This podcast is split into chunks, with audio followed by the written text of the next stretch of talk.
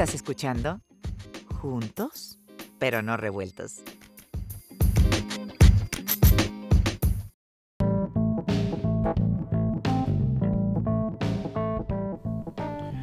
Hola, ¿qué tal amigos? Esto es Juntos pero no revueltos. Yo soy Juan Shein. Quiero aprovechar este espacio para agradecer a nuestros ya más de 3.000 suscriptores a este podcast. Nuestro podcast está teniendo más de 40.000 descargas en 7 países. Agradecer al público que nos escucha en Colombia, en Ecuador, en Chile, en Argentina, en Perú, en España, en México y en Estados Unidos. Y también invitarlos a que se suscriban a nuestro podcast. Es, es muy sencillo, solamente cuando lo escuchen denle clic a un botoncito que dice suscribir por ahí y van a estar recibiendo cada semana un capítulo gratis o quizás dos de nuestro programa Juntos pero no revueltos. Gracias por estar acá con nosotros y los dejo en Juntos pero no revueltos.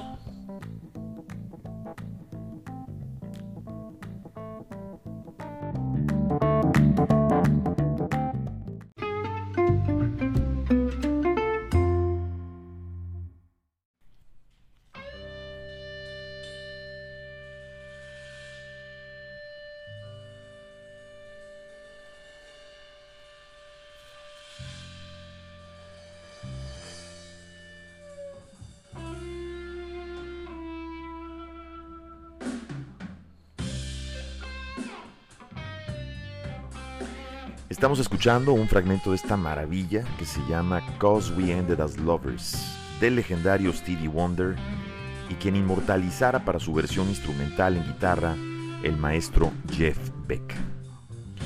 A quien escuchamos en esta versión en vivo, en la guitarra, es precisamente a nuestro invitado de hoy, para quien Jeff Beck es su principal influencia.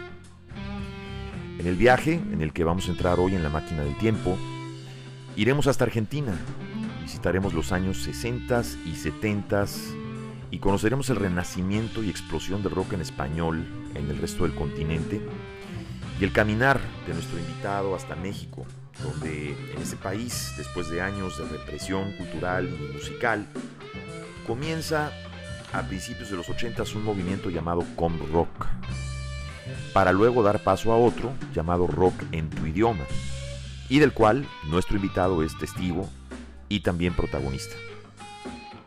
Como productor y colaborador, Pablo Novoa ha trabajado desde esos inicios con bandas como Los Amantes de Lola, Ritmo Peligroso como guitarrista y Branda junto con otras más.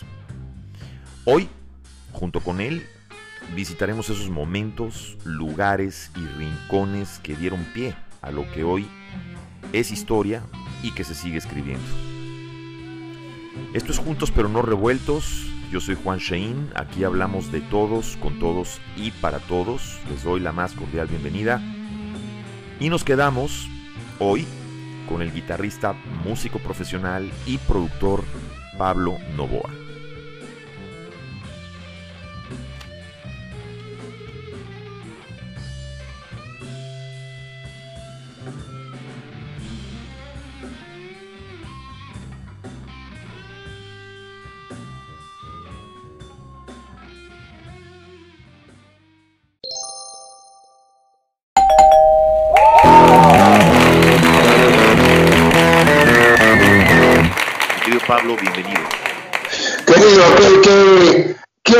Y qué gusto enorme. Un montón de imágenes llegan a mi mente y a mi corazón de momentos maravillosos y llenos de luz y, compartidos contigo. La verdad que me da muchísimo gusto saludarte a ti y a tu audiencia de todos lados. Sé que estamos hablando con un montón de gente, o sea, nos comunicamos con un montón de gente de, de diferentes partes del mundo. Así es, así es, y les mandamos un saludo por ahí. Después vendrán este algunos tweets, algunos correos que te iré mandando, querido Pablo. Ah. Y bueno, para la gente que no conoce o que nunca ha escuchado que yo lo mencione, eh, lo he mencionado posiblemente muy escuetamente en un par de capítulos de, este programa, pero yo tuve una experiencia contigo, querido Pablo. Eh, Espérame, me esperas un minuto porque estoy escuchando una música. Espérate.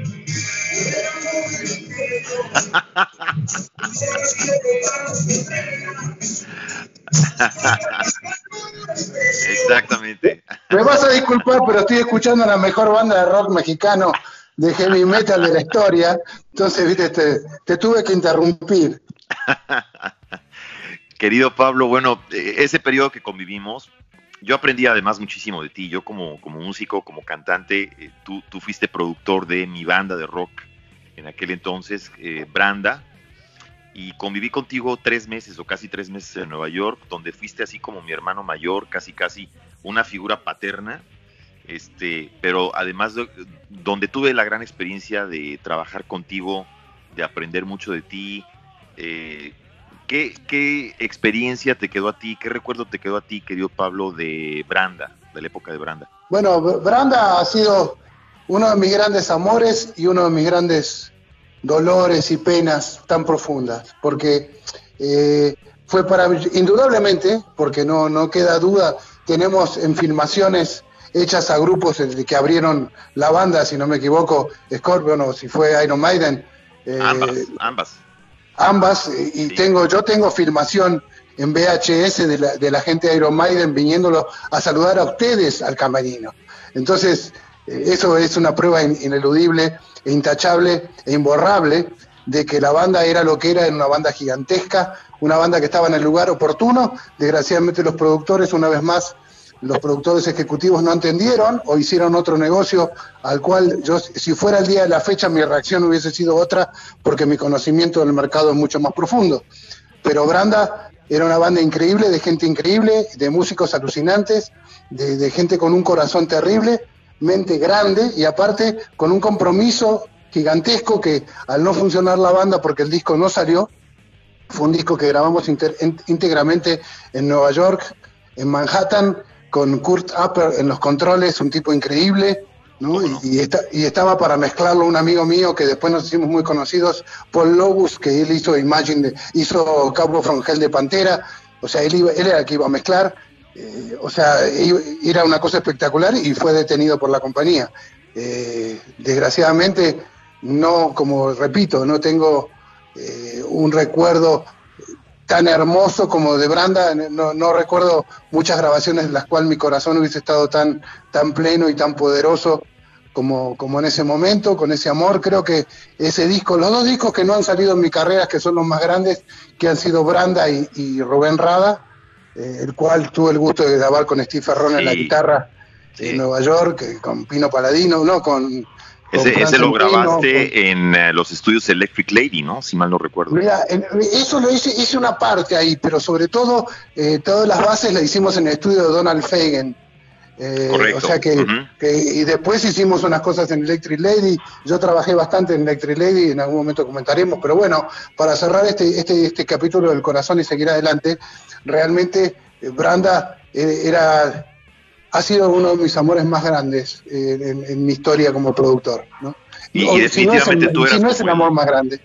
Y definitivamente tú eras el sexto, el sexto Branda, querido Pablo, porque hace recién, apenas dos, tres años, cuando finalmente se editó ese disco y salió, tuvimos la oportunidad, y digo tuvimos, tuvimos nosotros, los Branda, tuvimos la oportunidad de que tú tocaras la guitarra con nosotros, ¿no? En, la presentación del disco y, fue una experiencia también enorme, eh, obviamente llena de recuerdos, llena de cariño, llena de muchísimas cosas, de nostalgia y, de gran cariño sobre todo y gran aprecio, ¿no? Por supuesto, por supuesto, lo vivido yo, yo recuerdo con llegar a, tocar con la guitarra acústica y medio llorando y venía con mi compadre y me dice, ¿qué te pasa? Digo, nada más, es mi corazón, ¿no? Es, es cerrar, es cerrar. Y, desde acá le vamos a mandar un abrazo cariñoso a los Branda que nos están escuchando. A los Branda los quiero muchísimo. Con Lalo tuve, estuve trabajando con Lalo, porque Lalo filma y demás. Estuve trabajando con él. De, a Pablo, que es el que era el bajista, lo tenía de vecino. Eh, porque tenía su productora, estaba al lado de mi casa. Estuviste haciendo algo también, ¿no? Con Dinamita Posta y con Pablo. Sí, estuve grabando, grabé eh, dos capítulos de, de una cosa de fútbol, de un... Club de cuervos, quizás. Eso, club de cuervos. Yo como de fútbol no entiendo nada. Soy un argentino que no entiende de fútbol, soy un desastre. Eres, la excepción de la regla, querido Pablo. Sí, sí, sí, soy vegetariano y argentino, o sea que es una cosa muy extraña. Pero, pero en eso me acompañas, en el vegetarianismo me acompañas. Eh, sí, Total. Eh, bueno, y desde, desde acá vamos a mandarles un fuerte abrazo a todos los Un, brandos. un que fuerte abrazo, los los quiero muchísimo, inclusive a Michelle Bourne, de la que tengo mucho contacto, siempre nos recordamos que ella fue la que hizo el primer contacto para que nos conociéramos y, y le agradezco Sí, siempre. Era, esa- era nuestra manager. No sé si Michelle siga en Italia, pero Sí. desde aquí le mando un gran abrazo, un Sí, los cariño. un adora, los adora. Esperando que Yo, yo hoy encontré una foto de Branda entre mis fotos, una foto de Branda y son, los adoro, son, son mis, son los amores muy queridos de mi vida. Pero bueno, sigamos adelante. Bueno, vamos a hablar de Pablo Novoa. Eh, querido Pablo, tú, tú comienzas, eh, obviamente empiezas tu carrera en Argentina. Tú eres un, un guitarrista consumado porque has trabajado con mucha gente, has trabajado en muchos países, has trabajado en distintas producciones. ¿Quién es o quién es tu principal influencia como guitarrista? Jeff Beck. Jeff Beck, ok. Jeff Estamos hablando, Beck, estamos de de- un de- paquete grande, ¿no? Sí, yo, yo estoy. eh, creo que la historia de Pablo Novoa es un chico que empezó a tocar la guitarra de pedo. Por, yo sé que estamos en una audiencia que es buena y no, no me va a criticar por la palabra. Y llegué, perdón, llegué a tocar de casualidad. En mi casa eh, nadie tocaba y yo escuchaba un, un ruido en el televisor, porque en esa época eran a bulbos los televisores. Sí, Una era de época casi exactamente. Así es. pero, pero bueno, yo escuchaba un ruido y cuando llegó, para hacerlo corto, el cuento, eh, llegó eh, el tipo que venía a arreglar, el técnico, y yo decía, mamá, mamá, yo escucho un ruido. Yo tenía como unos 10, 11 años, eh, calculo. Y, y extrañamente no recuerdo a esa persona, me recuerdo, recuerdo que tenía un, un overall. Y mi mamá le dijo, mire, mi, hijo acá me pregunta, acá hay un ruido. Entonces el tipo sacó como un tester y le dijo, mire, ¿ves este- esta, esta aguja que se mueve así? Es porque hay un sonido que producen los, los bulbos que no- usted y yo no escuchamos, pero su hijo sí lo escucha. ¿Por qué no lo manda a estudiar música? Ok. Y así empezó mi carrera. Yo empecé a, a estudiar con la maestra del barrio. Tenía 12 años que empecé a estudiar guitarra clásica, me recibí a los 16 y entre medio de eso encontrarme con el rock argentino, con Sui Generis, con Charlie García, con Spinetta, con León Gieco. ¿no? Bueno, ahí Con- estás, ahí estás tocando un periodo histórico del rock porque eh, después de que viene en Argentina lo que yo recuerdo como la gran crisis, ¿te acuerdas lo que le decían la gran crisis? Ya como que el rock había ganado terreno en los medios de comunicación, pero, pero como que todavía había eh, ciertos obstáculos. Entonces yo me acuerdo que esos días cuando empieza, eh, si mal no recuerdo, uno que le llamaron el Festival del Amor, ¿te acuerdas? Que era cuando, estamos hablando del 77. Este, ¿En dónde? ¿En Argentina? en, en Argentina, claro, cuando empieza, cuando empieza otra vez a juntarse Sui Generis, esa, esa época cuando se junta Sui Generis, que regresa. Sui Generis, o sea, Sui Generis, eh, Spinetta es del 65. Correcto. Para darte Correcto. una idea. Las Sí. bandas pesadas de rock son del 65 al 70. Al en el 70. 69, 70 se junta Sui Generis. Correcto. Y ahí viene esa O primera sea, se disuelven, se disuelven en el 74, 75. y luego viene Serú Girán. No, después viene, se disuelven y, el cantante se va y hace una banda que se llama Nito Mestre y lo desconocido de siempre. Y porque David Lebón, que a la saga fue el guitarrista de Cerú Girán, estaba en otra banda. Correcto. Entonces Charlie dijo, para esperarte hago otra banda que se llamó La Máquina de Hacer Pájaros, que fue una cosa Claro. increíble. Pero esa, increíble. esa fue, esa fue precisamente la última vez que tocó la máquina, creo que fue en ese festival, ¿no? Por ahí del No, 77. no tengo idea, no recuerdo su festival. Este, yo eh, no estaba en Buenos Aires en esa época, Ajá. pero eh, yo del 74, al set- del 73 al 75, 76 yo no estuve en Buenos Aires, pero sí recuerdo que se separó de Sui Generis en el, en el y fue la primera cosa masiva, mientras estaba el proceso de en Argentina, Sí. los militares. sí, Eh, la eso época eso de lo la que dictadura militar, que- correcto. que, que el, que el rock argentino sea guerrero, ¿no? O sea, nosotros hemos, hemos visto a Charlie tocar con una pistola a la cabeza, ¿no? O sea, Sí, increíble. Eh, eh, toda esa o época, sea- por ejemplo, cuando viene cuando viene la etapa de Cerú Girán, donde está Spinetta, donde está Lito Nevia, donde está Rodolfo Mederos, que luego, por cierto, Lito Nevia luego se va a vivir a México. Luego está en México un sí, rato. estuvo aquí, estuvo aquí en. México, yo, no estuve con él, a mí me pasó una cosa muy rara, que fue cuando yo vivía en, mis padres me mandaron por una circunstancia de la vida a vivir lejos de Buenos Aires, es como que yo te dijera que te mando de Chiapas. Y, Sí, sí, y sí. me mandaron solo a vivir a ese lugar a un lugar de, religioso muy extraño y, Lito Nevia fue a tocar ahí y ahí lo conocí. Después de muchísimos años, yo estaba trabajando con Cabá, creo que estaba trabajando con Cabá o fue más adelante, no, más adelante que Cabá. Él, apareció y yo le presté mi estudio para que grabara algo, un, home studio que yo tenía y lo, le dije y me dice, no puede ser que seas la misma persona. Digo, sí, yo soy el que te vi en el año 75. O sea, tipo alucinó. Pero sí, eh, Lito Nevia lo que tiene de grande, aparte de haber sido un rockero que en los años 60 promulgó su, su, forma de tocar, es que él tenía un estudio e hizo grabar, pero a más de 300 músicos argentinos. O sea, eh, es un tipo muy importante en ese aspecto, ¿no? Sí, es una de las piedras angulares. Luego viene, por ejemplo, ¿dónde queda en este caso Cerugirán? Porque obviamente Cerugirán viene como que a rescatar esa energía viene como que a reflejar todo ese agobio que pasaba Argentina y como que el eh, eh, empieza a recuperar el público, ¿no? Mira, eh, el, papá de todos nosotros, incluido Charlie, es Spinetta, es nuestro papá, es nuestro Dios, es como si habláramos, no sé, de una cosa del creador del universo. Sí, sí, sí, en realidad, Charlie mamó toda esa historia y es un tipo que, que es un genio, indudable, y sobre todo si Spinetta era el poeta del rock, Charlie era el periodista, era el del día a día, era el que decía las cosas que, tal cual pasaban y el que se enfrentó al proceso y el que estaba totalmente loco. Yo tengo mucha información de él porque su manager fue Oscar López, nuestro benemérito sí, sí, y conocido vampiro. Que, le eh, mandamos eh, un saludo también, un abrazo. sí, yo, lo saludo cada tanto, Oscar. este, no le agradezco cosas, pero sí, le, sí lo he perdonado. Y eso creo que es una cosa importante. No, no regrets, como dicen aquí. Exactamente. pero, pero bueno, la cuestión es que es que después de, formar la máquina de hacer pájaros, se fueron todos a Brasil, en este caso se fue Charlie, y atrás se fue David, que he escuchado muchísimas entrevistas de David contando que era un sinfín de diferentes tipos de, opiácicos y demás, que entraban a esa casa en Brasil y que hacían música sin parar. Después no sé de qué forma llegó Pedro, no sé. Sé que había... Ah, Pedro tocaba, fíjate, Pedro tocó, cuando yo tenía 16 años, Pedro tenía una banda con Lito de Pumer, que fue mi maestro de guitarra, y el Mono Fontana, que a la saga era baterista, pero terminó siendo el tecladista de Spinetta. Eh, ellos tenían una banda que se llamaba Madre Atómica y tocaban temas de Miles Davis a los 16 años. Órale. así, así de bravos estaban.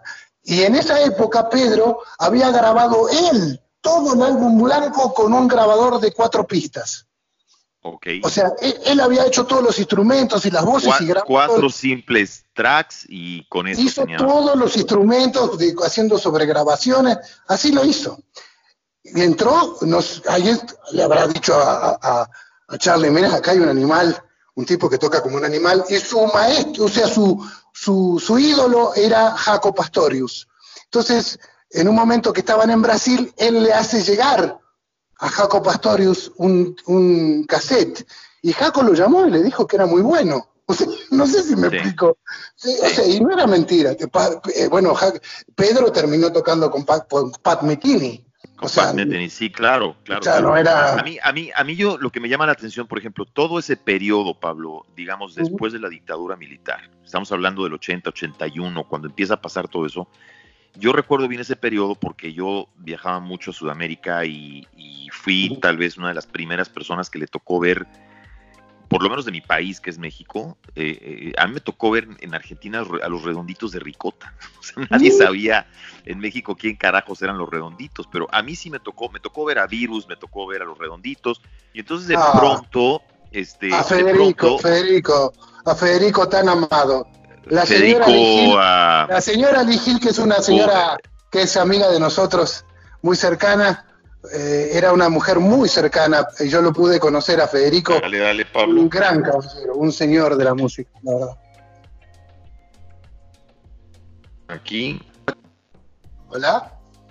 Ok, ahí nos reconectamos, querido Pablo. ¿Te fuiste Sí, ahí estamos. La, conexión no se pierde. Lo que pasa es que la emoción de hablar de Federico, el cantante de Virus, creo que, también eh, eh, en alguna parte resuenan en los espíritus. Y, aquí quien no sepa de lo que hablamos, eh, les aconsejo que busquen en Google Federico Moura, M-O-U-R-A, que es el cantante de Virus, para que más o menos ubiquen, porque tenemos obviamente muchos amigos que nos, que nos oyen, Pablo, que pues obviamente muchos son millennials o son mucho más jóvenes, pero ahí los vamos medio induciendo a este rollo. Te voy a decir una cosa muy loca, ya me ha pasado en Oaxaca, me ha pasado en el DF y me ha pasado en diferentes partes de México, que hay gente que lo conoce Spinetta y muy bien. Sí, Claro. O sea, es increíble. Yo, eh, yo tengo un trío ahora de. Yo tengo cuatro shows y uno de los shows es de Bossa Nova. Toqué acá en un festival y a la mitad del festival, un baterista muy bueno de jazz de aquí empezó a gritarme temas de Pineta. Toca, bajan, toca, no sé qué. Me gritaba los temas. Se los sabía todos. Era increíble. Entonces, bueno, de ahí, ahí te encuentras lo que es la bondad de un ser humano tan importante. Pero volviendo al tema de Cerugirán, eh, eh, llega Pedro, se incorpora tocando el bajo fretless, que para la gente que quizá no conoce la jerga, eh, los bajos eléctricos tienen lo mismo que las guitarras, unos trastes, unas varitas, donde nosotros, unas cejillas, donde nosotros apoyamos los dedos para afinar. El bajo fretless no lo tiene, es igual que cualquier instrumento de cuerda como el contrabajo o el, el cello o el violín, que se deslizan los dedos libremente por el diapasón, creando un sonido muy especial. Claro. Y bueno, aquí estamos hablando de que después de que termina eh, Cerugirán, según yo recuerdo, Pedro, estamos hablando de Pedro Aznar en este caso, eh, hasta donde tengo entendido creo que se va a Berkeley, ¿no, Pablo? Se va a estudiar a Berkeley. Sí, sí, se, fue a Berkeley, se fue a Berkeley y volvió a los meses, a los 6, 7 meses, porque dice que no aguantó. Eran 16 horas por día de clases, dice, no, no, no dormías nunca, dice, no, entonces... Una brutalidad. Una, pero bueno, Pedro toca perfectamente ocho instrumentos, ¿no? Sí, no, no, no, obviamente es un, es un salvaje. Es una bestia, después, ¿no? Después viene, viene entonces un periodo, en este periodo de, digamos que de renacimiento, yo recuerdo que viene, eh, estamos hablando obviamente ya de, de, cuando llega, por ejemplo, bueno, Rubén Rada también está en esa época, yo me acuerdo que Rubén Rada tenía a la banda, tenía un grupo que se llama La Banda, correcto, con Rubén Rada. A la banda, lo que él tuvo era un grupo con los hermanos Fatoruso, Sí. Que, era, que fue mítico, que los hermanos Fatoruso, bueno, eh, uno de ellos tocó con eh, eh, Milton Nacimiento por muchos años, o sea, gente que te estoy hablando, OPA, un grupo que se llama OPA, que era de los años 60, 70, que yo, yo tuve unas fotos muy graciosas del negro vestido con un pañal blanco y un hueso en la cabeza. Supongo que a ti no se, te, no se te hace muy difícil imaginarlo así porque lo conoces. No, no se me hace difícil para. Y, y con dos lanzas, salía con dos lanzas. Sí. Y pegaba. Y después se fueron a tocar a Nueva York y a Los Ángeles con Ayrton Moreira y Flora Purim, que eran en esa época dos brasileños que tenían mucho éxito, y los incorporaron y los llevaron, y el negro eh, lo que hacía era ponerse joints en la cabeza y mientras tocaba tiraba joints que parece que le crecían de la cabeza, era muy gracioso. y a quien, a quien nos escucha que no conoce a Rubén Rada, eh, Pablo, le dice, Pablo le dice el negro porque porque literalmente es el negro, es negro, eh, o sea, y, no es negro en plan, claro, no es eh, negro en plan peyorativo, en América Latina decimos negro de cariño, pero a Rubén se le conocía como el negro Rada, y yo tuve el gusto de conocerlo, Pablo, a través de ti, eh, y, yo no podía creer que, pues, hubiera un argentino negro. Es decir, yo, decía, no, no, no, pero él no es a lo mejor debe ser de algún él es uruguayo. Él es uruguayo, ¿cierto? Claro, lo que pasa es que los, pero, no, no, alcanzaba yo a entender porque el, acento y la manera en la que hablaba es igual. no, no me checaba con su apariencia y con su color de piel. Entonces yo decía como que algo, algo aquí está raro, ¿no? Este, este, este señor que debe ser de, a lo mejor de algún lugar del Caribe, pues habla como, como argentino o como uruguayo. De, de pronto ¿Qué hace vos? ¿Qué hace vos? ¿Qué vos, decía, oye, qué bien hace el acento, qué bien lo finge. no, no, y aparte era un tipo muy gracioso. Sí, muy, simpático, muy, muy. Muy gracioso, aparte muy gordo, y así se hacía el, personaje. Él ha trabajado en diversos programas humorísticos de Uruguay, y como, como, como pasa en Uruguay, hay un ritmo que se llama candombe, que viene del candomblé. Sí. Eh, que es una parte de, del, ritmo religioso brasileño, pero bueno, todos vienen del mismo lugar. ¿No? Viene de África y, es una derivación de acuerdo a geográficamente, pero el negro es un especialista en eso y es un compositor de mucho, mucho, muy prolífico y de muchas, de muchos éxitos. Y, una persona que vivía en, el Estadio Olímpico, eh, enfrente de CEU, y desde que llegaba a mi casa, que yo vivía en la Condesa, había compuesto cuatro canciones. O sea, eh, una bestia, ¿no? Un tipo increíble y aparte hacía cosas. Me acuerdo de estar con él. Dice, tengo hambre, vamos a Grey Papaya, que era un lugar que para comer. Este, Grey Papaya, me decía. íbamos y en un momento no, no, nos perdimos y qué sé yo, y se puso al lado de una persona de, de color y le dijo, hey, nigger. Digo, ¿cómo le dices así? No, ¿cómo, ¿cómo, le falta ese respeto así? Dice, yo también soy negro. Dice, ¿qué me va a decir?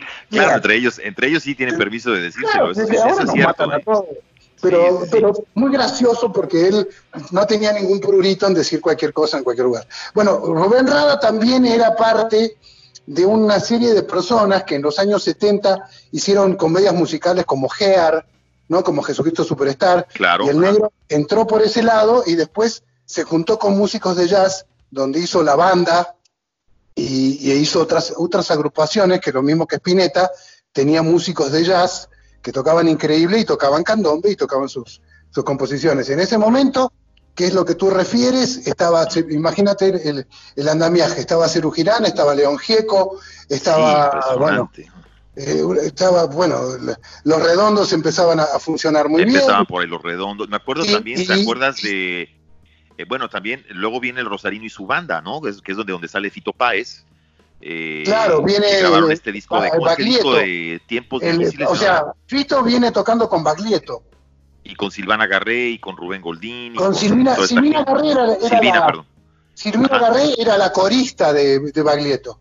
De Baglietto, exactamente, correcto. O sea, todos venían, todos venían, eh, venían en, en, ese, ese combo en de esa camada, En esa camada, sí. Después sale, se queda, eh, se queda en, Buenos Aires y empieza. Lo que pasa es que después de eso está la guerra de las Malvinas, que, es una, cosa desastrosa, una locura de los militares, una demencia, pero como pasó eso, se prohibió en Argentina, o sea, se escuchaba 70% de música argentina y 30% de música extranjera. Entonces el rock dio un paso adelante impresionante. Claro, claro, claro. Y ahí fue que Oscar López agarró a Miguel Mateos y en los años 80 pegaron el primer disco, pegaron el segundo y el tercero que fue Solos en América, fue un boom en México y atrás vinimos todos. Claro, sí, sí, sí. Además, yo me acuerdo que en esa época fue cuando surgen, que estás hablando muy bien, por ejemplo, cuando está Virus, cuando está, estaban los Twists, estaban los abuelos. Y es cuando surge también, había una banda que me encantaba que se llamaba Riff, ¿te acuerdas? Hablando de rock pesado, de más heavy metal. Eh, Riff. No, porque pues ahí tocaba Papo. Papo, exactamente. Y uh, de ahí también, ¿quién más venía en aquella época? Bueno, eh, sí, fue la misma época cuando empieza eh, Miguel Mateos y Sass y todas estas bandas, pero, pero empieza como que una corriente de rock más duro, ya por ahí de fines del 80, 80 y, perdón, 81, 82, ¿no? Ahí vienen también los redonditos y toda esta gente. Pues, bueno, los redonditos lo que tienen es que ellos nunca se pasaron por la tele ni por la radio. Entonces, la gente hasta el día de hoy dice el mundo es redondo y cuando hay un, show de los redondos ya no hay más porque se disolvieron, pero porque el indio, el indio se peleó con, que el indio que es el cantante se peleó con dos de la banda y ya nunca más. Pero y, tengo algunos, algunos datos fidelignos de eso, pero en realidad no viene el caso comentarlos ahora, pero eh, aparte de eso, eh, sale una banda como Sumo, ¿no? Que es, Sumo, claro, claro, excelente. Con, Luca Prodan, que era un inglés, que era un inglés drogadicto que se fue a Argentina para, para dejar la heroína y la dejó hasta que se murió, porque la, pegó tan duro, eh, fue un show tan grande. Ellos tenían, ellos tenían un disco que se llamaba creo que Rocas Vivas, ¿no? No, Rocas Vivas. no, Rocas Vivas era de Sass.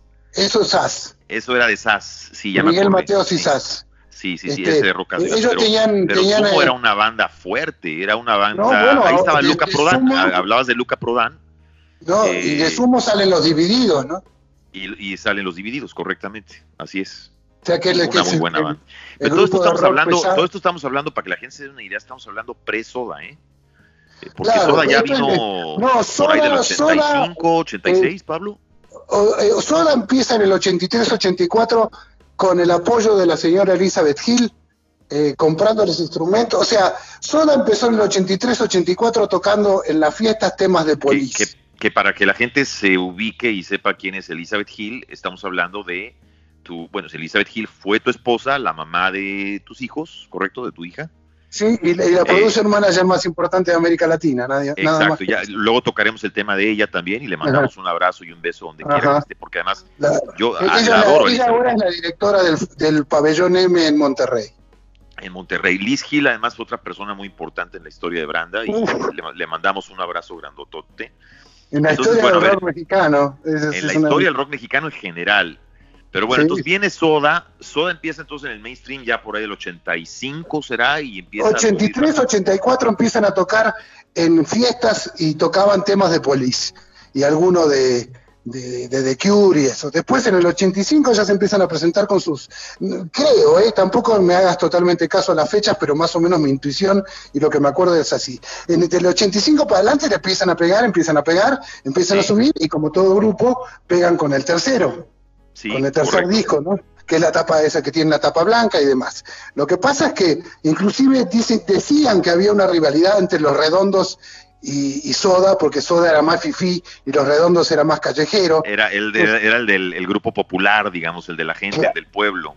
Claro, era el grupo del pueblo, ¿no? Y, y, y, el otro eran como los fifís, cosa que nunca fue así porque ellos se querían y nunca se odiaron, tanto tanto uno como otro, los líderes de las bandas se, se querían. El, Pero el, bueno, indio, el, indio, el indio lloró mucho la muerte de, de, de, de Cerati, ¿eh? O sea, sí, el, bueno, es, yo creo que el, toda, sí. toda, mi familia se fue convulsionada con eso, sobre todo mi hija, que era una persona muy cercana a él eh, de mucho tiempo, y mi ex esposa que lo conocía. Sí. O sea, Gustavo, Gustavo le pagó un curso a Elizabeth Hill para que ella supiera de ingeniería de audio para traerle equipos de Estados Unidos. O sea, eh, son gente muy cercana. Pero bueno, la historia o lo que puedo contarte para unir todos estos pedazos que la gente escucha de una forma ecléctica, eh, sucede que para mí, para Pablo Novoa, yo toqué, en, me hice profesional en los 18, 17 y empecé a grabar en estudios, en, los 18 toqué con, salió Cherati de una banda que se llamaba Bozarrón y entré yo, una cosa increíble porque era la única, una banda que tocábamos candombe eléctrico y ca cantaba Gustavo. Eh, para la gente que no sepa, Gustavo toca así porque era un gran charanguista, Gustavo. Entonces, okay. ese chaira, tap, chaira, tap, chicha, ese movimiento de la mano era muy charanguero. Entonces, eh, yo creo que de ahí le llegó a Gustavo esa inclinación. Eh, de mi parte, es increíble. Eh, yo tenía 20 años en el año 80, eh, Charlie había terminado de grabar su primer disco solista, Podés andar en limusín, claro. contar las flores del jardín, ¿no? Todo, sí. Toda esa historia que lo hizo en, en, un estudio donde yo grabé y vi ocho canales juntos y casi me desmayo, una máquina de ocho canales era una cosa. Era, era, pero wow, sí, sí, sí. sí, sí, sí. Estamos hablando del año 80. Después de eso, sí. yo entré como guitarrista de un señor que se llamó César Isela, que, que era el, el, el, compañero de Mercedes Sosa y de, y de Horacio Guaraní, eh, alguien que tocaba folclore. Yo entré con él, fui tres años su guitarrista, toqué en muchísimos lados, toqué más de 300 shows con él. Eh, después me, volví loco un día y me fui a vivir a España. Nadie sabe por qué, ni yo tampoco y me, me, fui a vivir a España con unos amigos, terminé tocando un año en el metro, después entré como DJ en un lugar que se pasaba jazz y ese mismo mes me dieron media beca a la Escuela de Jazz de Madrid y esa fue la historia. Después encontré a mi ex esposa Elizabeth Gil y volví a Argentina en el año 87 y empezó mi carrera de productor.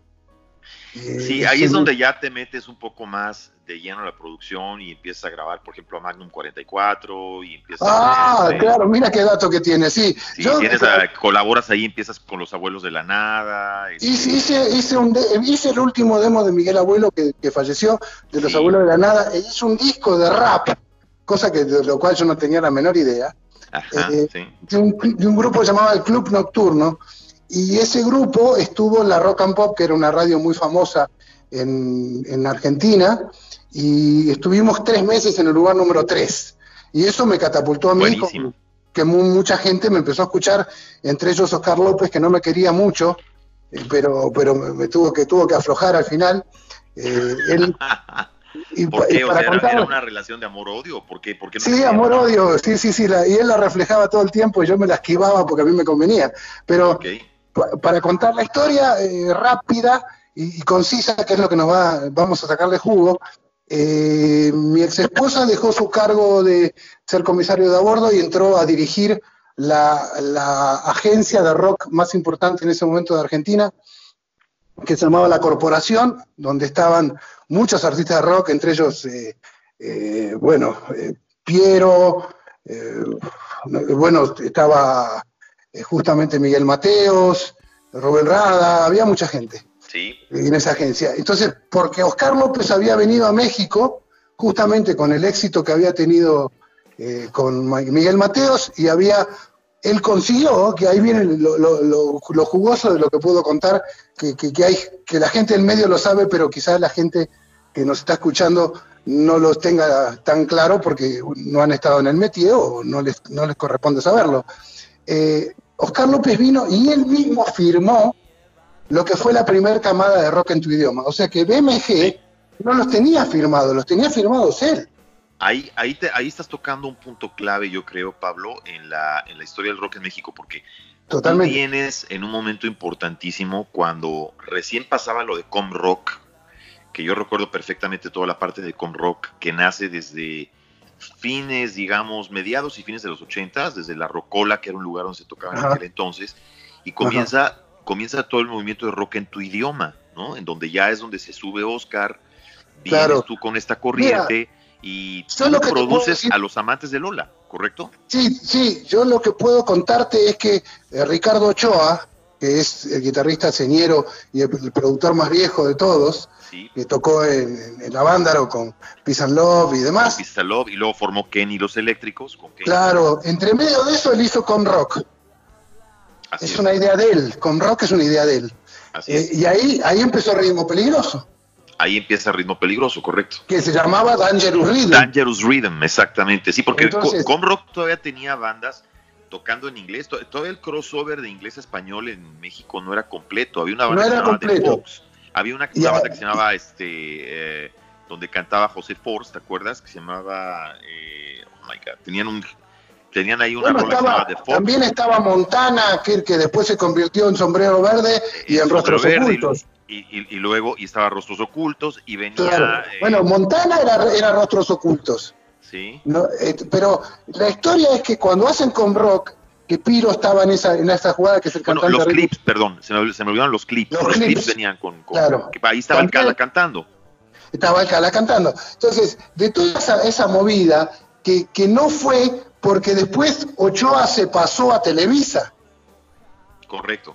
y arrancó microchips y arrancó una serie de, de, no sé, Trabajando de con cosas- Luis de Llano, precisamente. Sí, con Luis de Llano, que bueno, este, yo ahora como tengo la residencia mexicana y no me pueden poner el artículo 33, pu- puedo decir libremente, Luis de Llano, un detractor tan grave del- de la, de la conciencia y la cultura mexicana, ¿no? Porque solo, solo aparecían porquerías y cosas que no servían para nada. Y Bueno, fue, tú sabes que aquí entre tú y yo, aquí entre tú y yo, ¿no? Aquí entre nos, este, pre- súper precursor de la cultura del plástico. O sea, era la cultura del plástico, era como el cookie cutter de sacar Sí. artistas y artistas y artistas eh, completamente prefabricados. y sacarle ventaja a todo, a todo el acercamiento a esa juventud, ¿no? Y no aclaremos más porque quizá tengamos un problema legal, pero Sí, eh, el, el pago, el pago de esos beneficios era en flashcard, ¿no? Entonces, eh, eh, eh, de, de toda esa época, eh, digamos que para resumir, Oscar López viene porque era una persona, tú lo sabes, porque tú lo Sí. viviste en carne propia, Oscar era un seductor, tú lo dejabas hablar Nato. 15 minutos a Oscar y le terminabas prestando dinero. Seductor nato, sí, sí, sí, seductor nato Sí. total. Este, entonces Oscar firma a Caifanes, firma a Maldita, firma a Alquimia y firma a Neón. Correcto. Lo firma él para él. Los amantes vinieron después. No, no, no, no, ahí, ahí viene, ahí viene la historia.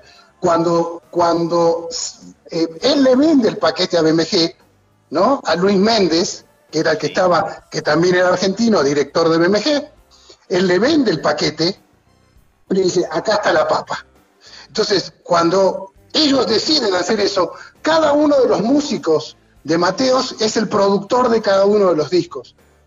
Solamente eh, La Maldita fue producida por Santa Olalla, pero el bajista Cachorro López, un gran productor de, la música pop. Gran eh, productor, sí, correcto. Sí, no comparto su idea, pero lo respeto muchísimo. Yo viví con él en el mismo edificio cuando, me, cuando mezclé aprendí muchísimo. Eh, él, él, que era el bajista de Mateos y era el bajista a la saga, fue el bajista de Los Abuelos de la Nada. Él produjo Los Caifanes. Eh, el guitarrista Ulises Gutrón produjo Neón y, y, Sebastián John, que era el saxofonista, produjo Alquimia. Ok. Y ese fue el primer lanzamiento de Rock en tu idioma. Y que fue todo un éxito. Eh, la, gente, yo creo que en México, que estaba acostumbrada, porque bueno, había gente que siempre escuchaba rock, había, había un círculo pequeño de gente que estaba acostumbrada a escuchar rock eh, y, a recibir propuestas, que en aquel entonces, ¿tú te acuerdas, Pablo? Era muy natural irte al, círculo de bares y de pubs que...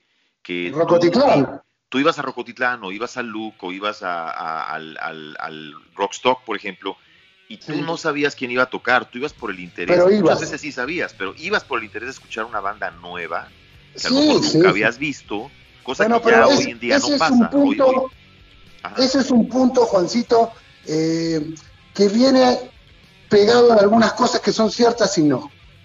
O sea, sí es cierto que había un movimiento rockero mexicano indudable, del cual eh, Arau tuvo gran visión, porque Arau después se lo dio a Tony Méndez, pero Tony Méndez solo fue un...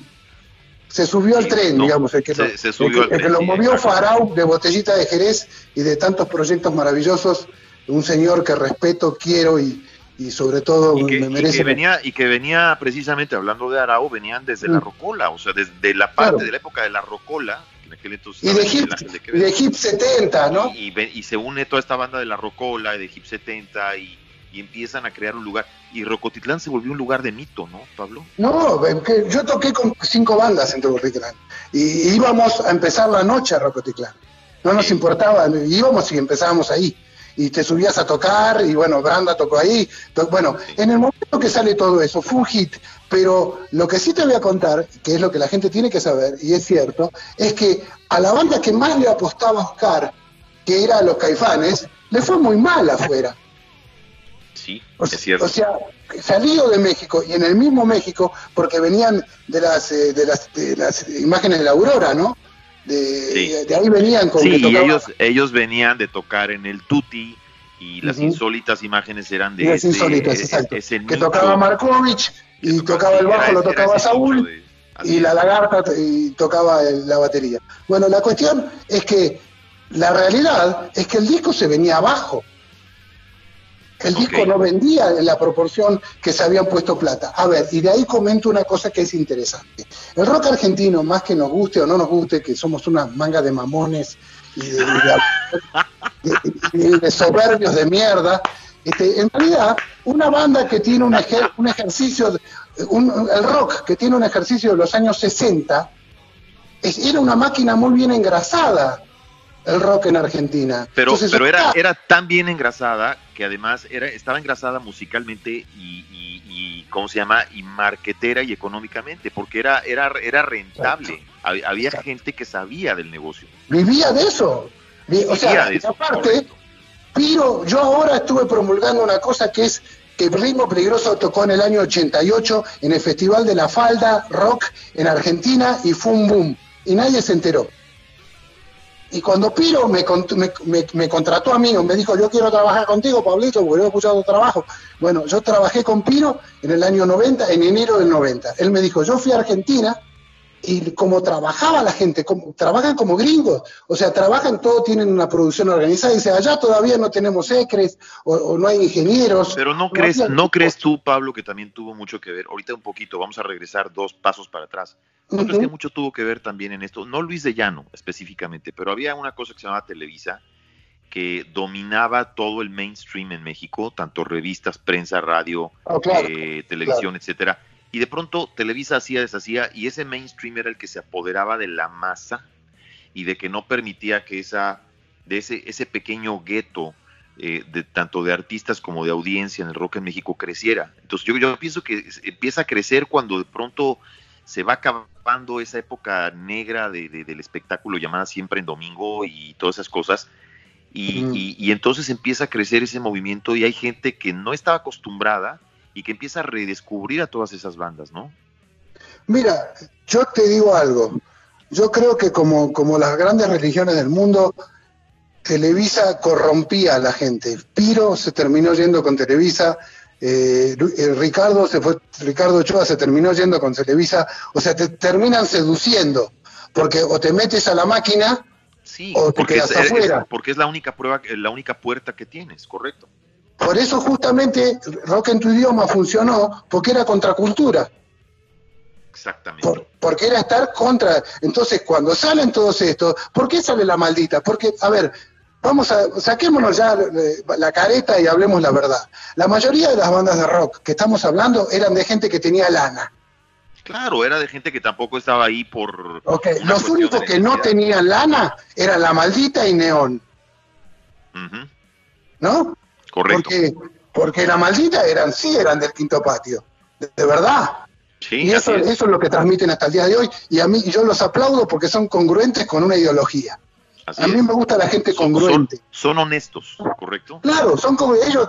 Yo tú lo ves y están vestidos de pachuco y son pachucos y piensan como pachucos y son gente. Así son, Así son, exacto. ¿no? Y, y los neones después, bueno, han, han mutado en, en diferentes cosas. Pero Sí. este, el caso es que esta gente, que a veces, eh, no hablemos mal de los fifís, la misma gente, Fobia fue una banda de fifís, es una banda increíble, los adoro, me parecen geniales todos. Sí, mis claro, grandes muy amigos, buena banda. Leonardo de. Lozán le mandamos un fuerte abrazo a No, Leonardo, a Leo, pero los adoro, los adoro. Tengo con Iñaki, Son- tengo una, son una gente amistad muy, cercana. talentosa, indistintamente Pero de su son- estatus pero social, tienen un- muy. Lo mismo, lo mismo que Jay de Microchip. Es un gran Correcto. músico. Después Sí. que yo no piense como él, puede ser, pero son grandes músicos, son gente que son- tienen sangre azul en la música. Bueno, no pasó con Caifanes, porque el disco se venía abajo, pero el disco se venía en picada. Y Oscar López, muy inteligentemente, les hizo grabar La Negra Tomasa, donde la conga la toca Armando Espinosa. Ok. Y con eso levantó el disco. Sí, ahí viene el fregadazo total. Claro. Qué bueno que luego se volvió también hasta cierto, después obviamente se volvió como una especie como de grillete para ellos, ¿no? Que luego lo lograron superar bastante. Mira, tuvieron un problema muy grave porque cuando ellos vendieron los shows y la gente pensaba que en los bailes que tocaba la negra Tomasa y tocaban la negra Tomasa y después tocaban Perdí mi ojo de venado Sí, y la sí, gente sí. no entendía nada. Así es. Entonces se quedaron sin show por mucho tiempo eh, eh, de la mano de esta señora que no pienso decir el nombre para no para, para no, no, no darle un lugar que no ocupa en el rock. Realmente es una persona que no, no se merece ni que diga el nombre. Listo, Este, no, la, se- men- no la mencionamos, tranquilo. No, te no, no, sinceramente no, no vale la pena gastar nuestra energía. Pero en realidad, eso es lo que pasó. Todos los grupos, que es la ley de, la- de los discos, se hacen grandes con el tercer disco. Esa es la verdad. Claro, así es. Entonces, Así es. bueno, salen esta- estas cuatro bandas y pasa lo que tiene que pasar. De Alquimia nunca supimos más nada. Eh, em, Maldita siguió el trabajo y cuando esto pasa en el año 89, yo metí otro gol con otro grupo y así fue que Oscar López, este productor ejecutivo, me mandó llamar a su oficina, me dio dos cassettes y me dijo, escuchate esto, a ver qué te gusta y lo que no te gusta. Bueno, escuché los dos, los dos cassettes y le dije, mira, este yo no tengo nada que ver, no tengo nada que hacer aquí, no es mi, no es mi onda, pero en este yo puedo hacer algo bueno. Ok. Bueno, dijo, haz la maleta porque en un mes estás en México, me dijo. Y que ahí es cuando llegas México. eh, a los amantes de Lola, ¿correcto? Llegué en el 89, en el agosto de 89, el 25, 26 de agosto del 89, a producir Los Amantes de Lola, un grupo eh, que bueno, que es parte del rock, es, fue una cosa muy importante para mí, aunque realmente eh, era una fue una época en la que no estaba yo. Mi conciencia musical era buena, pero mi inconsciencia personal era mucha. Entonces, eh, entonces era todo a la fuerza, pero eh, digamos que tengo ciertas habilidades y en, lo hice en el 89, lo hice, fue muy gracioso porque lo, hicimos en Estudios Cristal, en Coyoacán, y venían los ingenieros vestidos con guardapolvos grises, y yo venía del estudio donde habíamos mezclado a, no sé, el, disco último era con, no sé, con, con Breuer, que era el productor de los Cadillac, imagínate el nivel de destrucción que teníamos, y estos señores serios nos venían a, preguntar qué queríamos, eché a los ingenieros, al final lo hice yo, eh, y grabamos unas guitarras en, un estudio en, en el Ajusco, y me llevé todas las cintas físicamente, o sea, me agarré las ocho cintas y me las llevé a Nueva York, cosa que llegué a Nueva York sin hablar casi inglés, y fui a, mezclarlo en Electric, no, en, en Record Plan, el estudio de Led Zeppelin. Sí, sí, sí. Qué buena experiencia, ¿no, Pablo? Increíble experiencia. Sí, el ingeniero fue eh, Paul, Paul Gisbert, uno de los ingenieros de Imagine de John Lennon, ¿no? O sea, un nene de mucha avería. Me, tuve un, problema personal con él y lo resolvimos de una manera increíble. ¿Cuándo, ¿Cuándo, empiezas? Eh, bueno, porque después pasas por un periodo donde, donde empiezas ya, después de Los Amantes, empiezas eh, a tocar, fue casi simultáneo, bueno, no, fue casi un poco después, ¿no? Cuando empiezas a tocar con ritmo peligroso, Pablo. Sí, yo en el fin de año del 89, que de hecho con Elizabeth Hill nos perdimos en el periférico y casi no volvimos nunca más. Eh, fue muy gracioso. Imagínate, dos extranjeros en el periférico, era la nada. Pero sí, para, para la gente que nos escucha, el periférico es una avenida enorme que rodea toda la Ciudad de México en la cual es muy fácil perderse y posiblemente hasta llevar casa de campaña para una tienda de campaña para quedarse en algún lugar. Hay gente que no ha vuelto a su casa, de hecho, nunca más. Los, siguen buscando hasta la fecha. ok. Y entonces te pierdes con Liz en el, periférico. Sí, llegamos a la fiesta de fin de año y ahí estaba Ritmo Peligroso, estaba un muchacho que murió, amigo mío muy querido, Rodolfo Muratorio, que era el manager de los HIT y, cayó aquí y se quedó como manager también de Ritmo Peligroso. Ahí conocí a, mi compadre. Y bueno, nada, en enero, en enero Piro dijo, yo quiero trabajar contigo. Trabajé eh, enero, final de enero, principio de febrero, grabamos un demo. Que ese demo a la saga Piro lo sacó como disco en un, eh, lo sacó junto a otros temas en un disco que llamó Corte Finos. Y se puso tan loco Piro con, y todo el mundo, me terminé dirigiendo la banda, haciendo la puesta en vivo y ese mismo mes grabé el primer demo de Santa Sabina, que es una de las cosas más alucinantes que he vivido en mi carrera, ¿no? Ok, alucinante, ¿por qué, Pablo? Porque era un grupo alucinante, porque eran increíbles, porque Patricio era el más grande de todo el mundo. Sí, Patricio era excelente, excelente baterista. Patricio y bueno, es Rita, un Rita, pero en ese momento estaba y Rita Guerrero era un excelente performer, eh, en paz descanse, ¿no? Sí, era, un era una excelente performer y la base con Poncho era daba miedo y Pablito era muy pulcro, fue alumno mío Pablito, pero no por eso, sino porque era un músico muy pulcro, muy sabio, muy muy intelectualmente muy evolucionado y, era increíble. Esa, esa, esa triata, ¿no? Eh, Pablo, o sea, eh, Pablito, Poncho y Patricio era impresionante esa base, ¿no? Sí, tocaba Jacobo, que Jacobo tenía una idea muy clara de los timbres. Sí. pom, pam, pam, pum, bim, pam, pim, pom, pim, pom, pam, pam, pom, azul, morado, puta, no puedo vivir, una cosa, era increíble, era, ahí, ahí te metes, ahí te metes a más producciones, porque ahí arrancas a producir al dengue, eh, te, vas al, te, vas a Nueva York, produces al dengue, trabajas con un viejo amigo de nosotros, Dave Dashinger, y, haces varias cosas con Dave Dashinger, me acuerdo muy bien de él.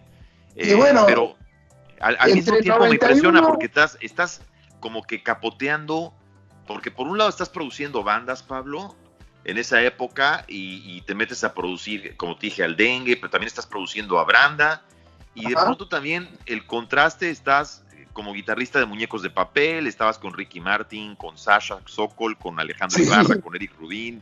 Eh, yo, se, entiende perfectamente que obviamente una parte era negocio por necesidad de vivir y la otra era el donde tenías el corazón que era en tocar y producir rock. ¿Era difícil Mira, compaginar una siempre- con otra?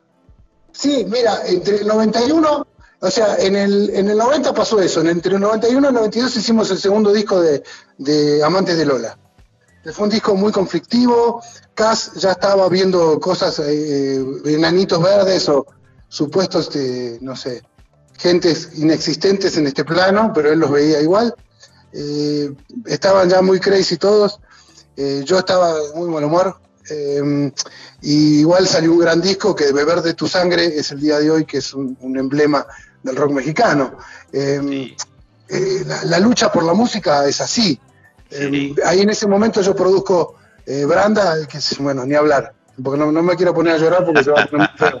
Me, me voy a, me voy a emocionar muy cabrón. Pero, pero salió, pero salió, Pablo. Al final Sí, sal- ve- salió. se, tardó, se tardó un poquito en salir más. El amor 22 siempre, el amor pero- siempre gana, el amor. Yo cuando ya me claudico algunas veces pienso que las cosas no están tan bien, dentro de mi cabeza empiezo a escuchar, era un joven inquieto, con ganas de cruzar las estrellas. Y es así, te, te lo digo de corazón porque yo soy un chico que viene, o, o era un chico, ahora no soy un chico, pero era un chico que viene de un barrio muy como una especie de tepito de, de Argentina que es Mataderos y hoy Sí. soy productor, tengo respeto, eh, después de mucho esfuerzo he podido cambiar una imagen muy, muy negativa que tenía en algo bueno, estoy en Oaxaca y estoy dando todo lo que sé y todo lo que soy. Y bueno, en esa época empecé a tocar con, con, con Muñeco de Papel porque el guitarrista, que era el guitarrista de, de mm, Luis Miguel, no podía Sí. y me llamaron un día antes, yo me agarré las partituras. Así me ha pasado muchísimas veces, que me llaman, me dicen, mañana hay que tocar. Bueno, venga. Y así fue que hice como 50 fechas, 40 y pico de fechas con Muñeco de Papel, que fue Bueno, muy ahí, bueno para ahí mí. tuviste, ahí tuviste a Ricky Martin, a Angélica Rivera, la ex primera dama. No, Angélica con- Rivera nos pedía perdón antes de salir a tocar. ¿Por qué? ¿Por qué les pedía perdón? Porque iba a desafinar de una manera tan terrible y se va a ir de tiempo de una manera tan terrible que nos pedía perdón. Te juro por mis hijos. Oye, oye, ¿quién, de- ¿quién de estos? Yo sí tengo curiosidad, aquí te la pregunto entre nos. Digo, ¿quién de estos? Yo sé que Eric Rubin canta. O sea, eso sí, me Sí. consta y, y sé que Eric Sí, no, canta. y Eric era el cuate. Eric era el champ, era el cuate. Claro, y Eric Rubin me consta que canta. Pero, por ejemplo, de los demás, a ver, estamos hablando Ricky Martin, Angélica Rivera, Sasha Sokol, eh, ¿quién más estaba Vivi. ahí? Vivi Vivi. Gaitán, eh, Y Alejandro Alejandro Ibarra. Ibarra. ¿Quién, de estos cantaba, Pablo, para tu manera de ver? Mira, el, champ siempre fue un rockero de corazón. Es más, todos se vestían de poperos y él iba de negro. era muy gracioso. Ah, sí, sí, sí, sí. Traía la hacíamos- greña, traía la greña. Hacía- yo hacía un solo largo en Princesa Tibetana y él, yo saltaba por los monitores y él venía conmigo. Nosotros éramos cuates. Eh, Ricky era muy profesional. Co- Como me dicen que es hasta la- Era un tipo muy amable, sobre todo con mi familia, con mi hija, la adoraba. eh, era un tipo muy amable. ¿no? Eh, eh, Vivi apenas se cantaba. Sasha cantaba, pero igual que ahora, que ahora es directora de una mafia muy reconocida. sí, sí, sí, sí, claro. ¿Cuántas cosas que sabemos, Juancito? y No, nos vamos a llevar a la tumba. Sí, caray. No te preocupes, aquí estamos en confianza, Pablo. No nos escuchas gente, o sea, no hay problema, hombre. Tú échate lo que quieras. Este es, además, Este, este la no es mi cuestión es programa, que- es tuyo. Alejandro cantaba un poquito, Vivi cantaba un poquito, Sasha cantaba un poquito más, tenía más experiencia, y, y eso es lo que pasaba, ¿viste? ¿No O sea, estaba, ¿No estaba ahí Eduardo Capetillo con ellos? No, no, No, no no, estaba yo entré después con Eduardo, porque Oscar me lo pidió de rodillas y después en un momento le dije a Capetillo, no te soporto más. Eh, y armé una banda que era increíble para Capetillo. Sonaba tan fuerte que Capetillo vino a un ensayo y yo le había puesto dos dobles monitores y cuando empezamos a tocar se asustó y se fue. Uf, no me Porque la banda era el gato de ritmo peligroso en la batería, el Pinocho de neón en el bajo, eh, el- dos tecladistas que uno era el cabrito, famoso por tocar con mucha gente y ahora tocar con, con Antonio Aguilar, con Pepe Aguilar, Ajá. eh, creo, creo que es el director, y después el otro tecladista era el que tocó después a la saga con Paco Stanley, eh, y otro más que tocaba el saxo, sonábamos tan fuerte que se asustó y se fue. Pero Wow. entre medio de eso, como ya estábamos con Capetillo, se hizo la película, en la cual mis hijos tienen la deferencia de que cada vez que sale la película, mandármela para yo seguir pasando vergüenza. Eh, porque hago unos pasitos de baile en la película muy graciosos. Y, y ahí empezamos una serie de fechas, hicimos unas 15 fechas, menos de 20 fechas con Capetillo, y nos dimos las gracias mutuamente.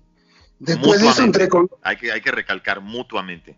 Mutuamente, sí, sí, él sabía que yo no lo soportaba y él tampoco llegó un momento que no lo soportaba. Iba, iba, iba, a terminar mal la cosa. Y empezó bien, pero terminó mal. Parecía un matrimonio. Después entré con, entré con Rostros Ocultos.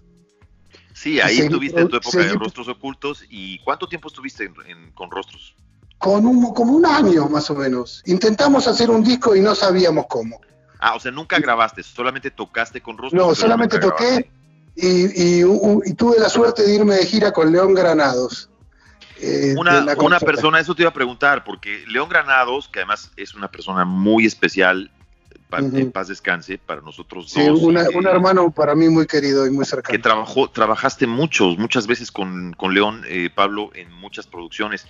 León Granados, que yo lo recuerdo con mucho cariño, porque también fue ingeniero de Branda y que pues lo recordamos los dos con mucho cariño. ¿Qué recuerdos tienes de León? Mira, León yo lo conocí cuando estaba haciendo yo el disco del dengue. Otro disco que Oscar López se, comió y fue un gran disco. De hecho, habíamos hecho sí, eh, eh, un, tema, ¿cómo te extraño, mi amor? ¿Cómo que será? Antes que Café Tacuba. Sí, era un tema que cantaba Leo Dan, que le claro. muy bien a ellos. Sí, sí, yo hice todo el disco y cuando estaba haciendo, empezando a, a, grabar el disco, se apareció León Granados y me dijo, con esa voz tan pacífica que tenía, eh, me dijeron que tú eres un productor que sí sabe hacer las cosas y yo vengo de Los Ángeles de un estudio que se llama eh, Baby O, que es un estudio muy famoso en Los Ángeles. Sí, claro. Que era de propiedad de Villafañe. Em, y, y, acabo de hacer este demo que te traigo y a ver si me quieres contratar. Entonces me dejó un cassette y se fue. Y cuando se fue me doy cuenta que él hizo el demo de Guitar Shop de Jake Beck. Wow, no me di, él hizo el demo. Yo no sabía, yo, yo, yo me acuerdo, a ver, de León me acuerdo que tuvo que tuvo la participación ahí con Guns N' Roses en el Use Your Illusion y creo que ahí trabajó en el Use Your Illusion, ¿no? En el 1 y en el 2, hasta ahí me quedé yo. Sí, no, no, pero antes te estoy hablando del año. No me la sabía. el año 90, 92. Sí, el Guitar Shop fue antes, claro. Y no, pero yo no me sabía esa del Guitar Shop, eso sí no me No, no, no, así, así es, ni lo escuché, le digo, mañana a las 8 de la mañana, le que no era a las 8, era a las 11, pero bueno, este, llegó y grabamos el disco de, Dengue, hicimos, juntos hicimos más de 35 discos. O sea, sí, sí, sí, hicimos discos de, de, Los Perros Celestes, de, de, no sé, de Elizabeth Pérez, una, una cantante que era eh, que era de la Playboy, hicimos disco de rock, hicimos con Kenny, hicimos, o sea, hicimos, aparte juntos íbamos y armábamos estudios en una casa, llegábamos con todo, armábamos, tocábamos, grabamos ahí, después íbamos a otro lado. Eso hemos hecho muchísimos, de los cuales he perdido memoria y mucha gente me llama y me dice, o me manda mensajes, Pablo, tú me produjiste, y digo, ya ni me acuerdo. hablando, hablando de producción, tú después, por ahí, por esa época, yo me acuerdo, que estabas haciendo algo con Rubén Rada, estás produciendo un, álbum para Rubén Rada Factory, si mal no recuerdo. Claro, en el este lo grabaste en, exacto, este lo grabaste también en Nueva York, ¿no? En el estudio de, Donald Fagen. Sí, en el estudio de Donald Fagen, donde se hizo, me saqué una foto eh, con, la máquina que se hizo Nightfly, que es un, un disco increíble de, ¿Ahí grabaste y mezclaste o la mezcla la hicieron en otro lado, Pablo? no, no, la mezcla, la mezcla la hizo Dave Dashinger. Eh, fue muy gracioso porque fueron 12 canciones, las cuales la, base la, hicimos en trío con Steve Ferrone, que fue el baterista de Tom Petty, de Eric Clapton, de Duran Duran. Bueno, tremendo. con, un bajista que fue Pino Paladino, eh, no, fue Rubén eh, Centeno, Frank Centeno y otro Paul, no me acuerdo, que tocaba en, New York Voices, increíble. Eh, y, bueno, tocamos casi todo first track, para lo que la gente no lo sabe, es a la, a la primer toma. A la primer toma, correcto. Solo una canción que tuvo otro, otro movimiento que, es largo de contar, pero que la tocó Rubén en la conga y, Ferrona se puso loco y la tocó increíble. Y después dos canciones las tocamos con el baterista de 440, eh, porque Ferrone no toca con las dos manos el hi-hat. ¿No toca, ¿No toca el hi-hat el hi -hat con las dos manos? No, toca, él toca con la técnica de jazz en su mano izquierda, que es la que toca el tambor, o sea, con el palo eh, transversal al tambor. Ah, ah, ajá, sí. Y toca chiqui, chiqui, chiqui, chiqui, chiqui, chiqui, toca con una sola mano. Y él nos dijo que él lo tocaba así, y lo sacó un papelito, una tarjeta de él, y nos anotó, llamen a este muchachito. Y lo llamamos a ese muchachito, y apareció un muchachito con unos macutos, con unas cosas como de, de, use Army, así verdes. Y dijo, ¿y este muchachito? Trajo una batería que, que yo no la conocía, que se llamaba GML, y cuando empezó a tocar era una bestia, era el baterista de 440 y tenía 20 Sí. años el chico. O sea, era un- Tremendo. un asesino. Así que con ellos grabamos todo, y grabamos después con Sampler, con Dave Jashinger, que fue el productor, Ujú. Otra Y vez, Dave Dave tuvo- ajá. y, pero Dave solo tuvo la mala idea de reemplazar mis solos, No me digas, solos- ¿y ¿cómo? porque puso un guitarrista muy famoso que se llama Ira Siegel, que es muy famoso en Nueva York, y yo me enteré y ahí me puse un poco nervioso. En esa época, mi, digamos que yo no tenía muy buen carácter. Entonces fui a ver Oscar y le dije una serie de improperios que, que, que no vienen al caso. Le dije, si no me haces grabar esas guitarras, voy a, eh, bueno, hacer una cosa fea con tu cuerpo. Eh, Entonces, sí, eh, entonces fui y volví a Nueva York y, y- y grabé los solos y no se llegó a terminar de mezclar porque Oscar fue el otro, fue de los tres discos que se comió en mi carrera y dijo que nadie se lo compraba cuando él hizo una estafa con ese disco, ¿no? Porque pidió plata, lo grabó por menos plata, a mí me pagó menos, al negro le pagó menos y se quedó con todo y no lo sacó. Entonces, son Otro esas más. cosas. Otro más. Bueno, fueron tres discos en mi carrera lo que hicieron con eso, que, que hubiesen sido una catapulta diferente, pero a la saga yo me doy cuenta que tengo el camino que debo de tener y por eso estoy aquí en Oaxaca peleando lo que estoy peleando.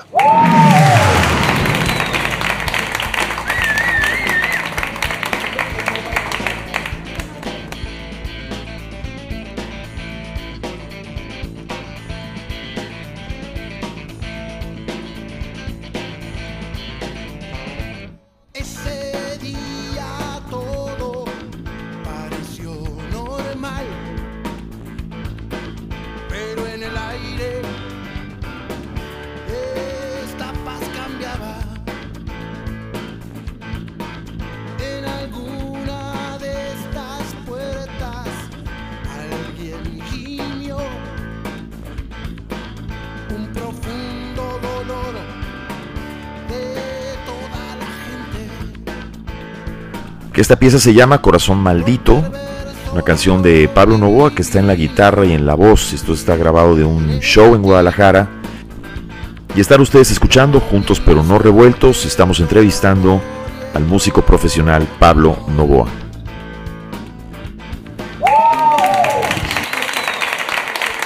Querido Pablo, aparte, eh, bueno, después de esa época tú eh, empiezas con Juguete Rabioso. Ahí me acuerdo que hacen una gira. Wow. Este, eh, ¿cuánto tiempo estuviste con el juguete? Porque luego eh, estuviste con el juguete rabioso, luego pasaste a hacer otras cosas, luego volviste. ¿cierto? Eh, Un tiempo, regresaste hace apenas, que será? Unos años atrás. Sí, unos 3, 4 años hicimos Y, y también grabas este, con, con juguete, también grabas con juguete en Nueva York, ¿no? Si mal no recuerdo. Mira, sí, sí, grabé, grabamos en Los Ángeles las bases, eh, Ah, en Los grabamos todo en Los ¿Lo Ángeles. Lo mezclamos en Electric Lady, el estudio de Jimi Hendrix en Nueva York con mi amigo Paul Lobus, Paul Lobus, correcto. que lo, lo mezcló en dos días, pero una lo más gracioso es que grabamos muy bien, eh, estuvo muy buena la producción. Yo es algo que juré nunca más hacer, que es hacer la ejecutiva, hacer la artística y tocar la guitarra. O sea, y ser el multitasking, sí, es que es muy pesado hacer, Muy- hacer muy todo pesado. y sí, sí. Pero inclusive. Federico a- me pedía hasta dos solos por canción. O sea, era una cosa. bueno, era impresionante yo y sí recaía mucho en que yo tenía mucho trabajo. Ellos no habían tenido un guitarrista fuerte, te- habían tenido otros guitarristas que, que tenían otra forma de tocar, este, no sé, como Romagosa, como Joan Romagosa, este, un, un conocido este, estafador del rock. no, no se puede decir otra cosa, bueno, un español eh, muy, muy, muy bla bla. Que no Oye, va a estar bueno, va a estar bueno viralizar este podcast, querido Pablo. Sí, que se viralicen. A mí el otro día tiré unas bombas terribles y ya no me importa nada, compito, porque Me ya, estás, ya me estás que se convenciendo para verdad. tenerte, oye, me estás convenciendo para tenerte de invitado recurrente, Pablo, cuando quieras hablar de, de algún tema. Está bueno, se pone bueno. No, Entonces, bueno, ahí estás, ahí estás con el juguete, pasas esa etapa del, del juguete y, y por ahí me acuerdo que hiciste algo con Julieta Venegas, ¿no? Estuviste haciendo No, algo hice, hice la- la- el Amores Perros. Tampoco con, con Julieta duré mucho, duré tres fechas con Julieta. Eh, es una persona insoportable. De hecho, en, es- en ese momento, en ese momento le hizo un juicio el, el bajista por un millón de pesos y se lo ganó. Se- ¿El bajista se lo ganó a ella? Claro. ¡Wow! ¿Y luego? Y se lo ganó por malos tratos. Ah, fue por malos tratos. Lo demás, ¿qué? Porque Claro, fue porque es todo. desmitificado, ¿qué Ay, sí, ay, sí, sí, pero que por atrás te clavó 75 puñales. ¿viste? O sea, o sea, sí, sí, claro, pero fue. un- Y aparte no sabía, no sabía bien lo que había que hacer, porque ella estaba, tenía un disco maravilloso que se llamaba, se llamó Buen Intento, y ella con ese buen intento se cansó y después fue con Cachorro y le dijo, quiero ganar dinero, me importa un carajo el arte. Y entonces Cachorro le hizo los discos que le hizo. Eh, eh, ella venía a los ensayos y nos tocábamos un tema y terminábamos y bueno, a ver otra vez. A la tercera o cuarta vez que lo tocábamos yo le decía, ¿hay algo que toquemos mal? ¿Hay algo que tocar otra vez? No. Entonces Wow. en un ensayo tocábamos dos temas o tres, cuando había Sí. que tocar 14 temas. ¿No? O sea, era una cosa así como que todos nos mirábamos, ¿qué está pasando? Bueno, ¿Qué le pasa? Sí, claro. ¿Qué, era lo que- qué es lo que sucede? Bueno, es el esnovismo que hoy vemos en otras cosas, en, en gente tan brillante como Silvano, un guitarrista mexicano que también tocó con Julieta, Silvano Cetina, que es un grande, yo les recomiendo que lo escuchen a Silvano Cetina, es un genio, es un tipo eh, increíble, que tiene un show increíble, que es un guitarrista increíble. Bueno, ¿ves? Ahí hay gente buena, Sí. ¿no? Para que no nos digan que los viejos decimos que todo está mal todo el tiempo. No, Sí, no, hay- gente que está muy bien, ¿no?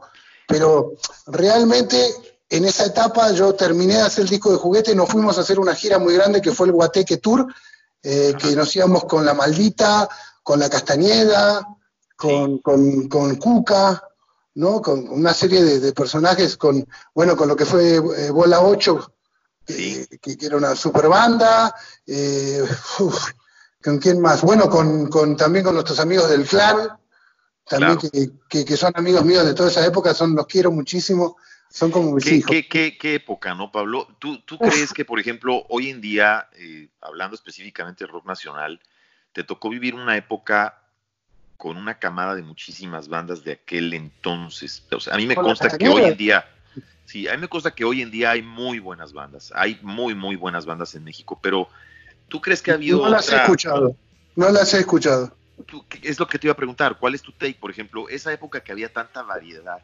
tantas bandas, que había bandas excelentes que venían de Guadalajara, otras de Monterrey, otras Uf. de México, y te toca vivir de pronto una época en la que empiezan a salir como palomitas, como popcorn, por un lado y por otro, y que traían todas propuestas bien interesantes, la gran mayoría. Y eh, ¿ha, ha vuelto a ver en el rock nacional otra, otra camada como esa? Mira, este, yo sinceramente mm, tengo una sensación como que las cosas nunca tienen que ser lo que fueron. Eh, es como es como pensar que va que todo- hay muchos hablamos del, del Rocotitlán y decimos uy ojalá volviera no va a volver esa época porque las pero, cosas pero cambiaron. bueno, hoy, hoy están los festivales, digamos, hoy, hoy es diferente. sí pero el festival es una mentira. El festival es una mentira grande porque hay muchas cosas compradas. Ahora hay muchos managers y hay mucha gente de promoción que tú le das una, les das una lana y te ponen en los festivales.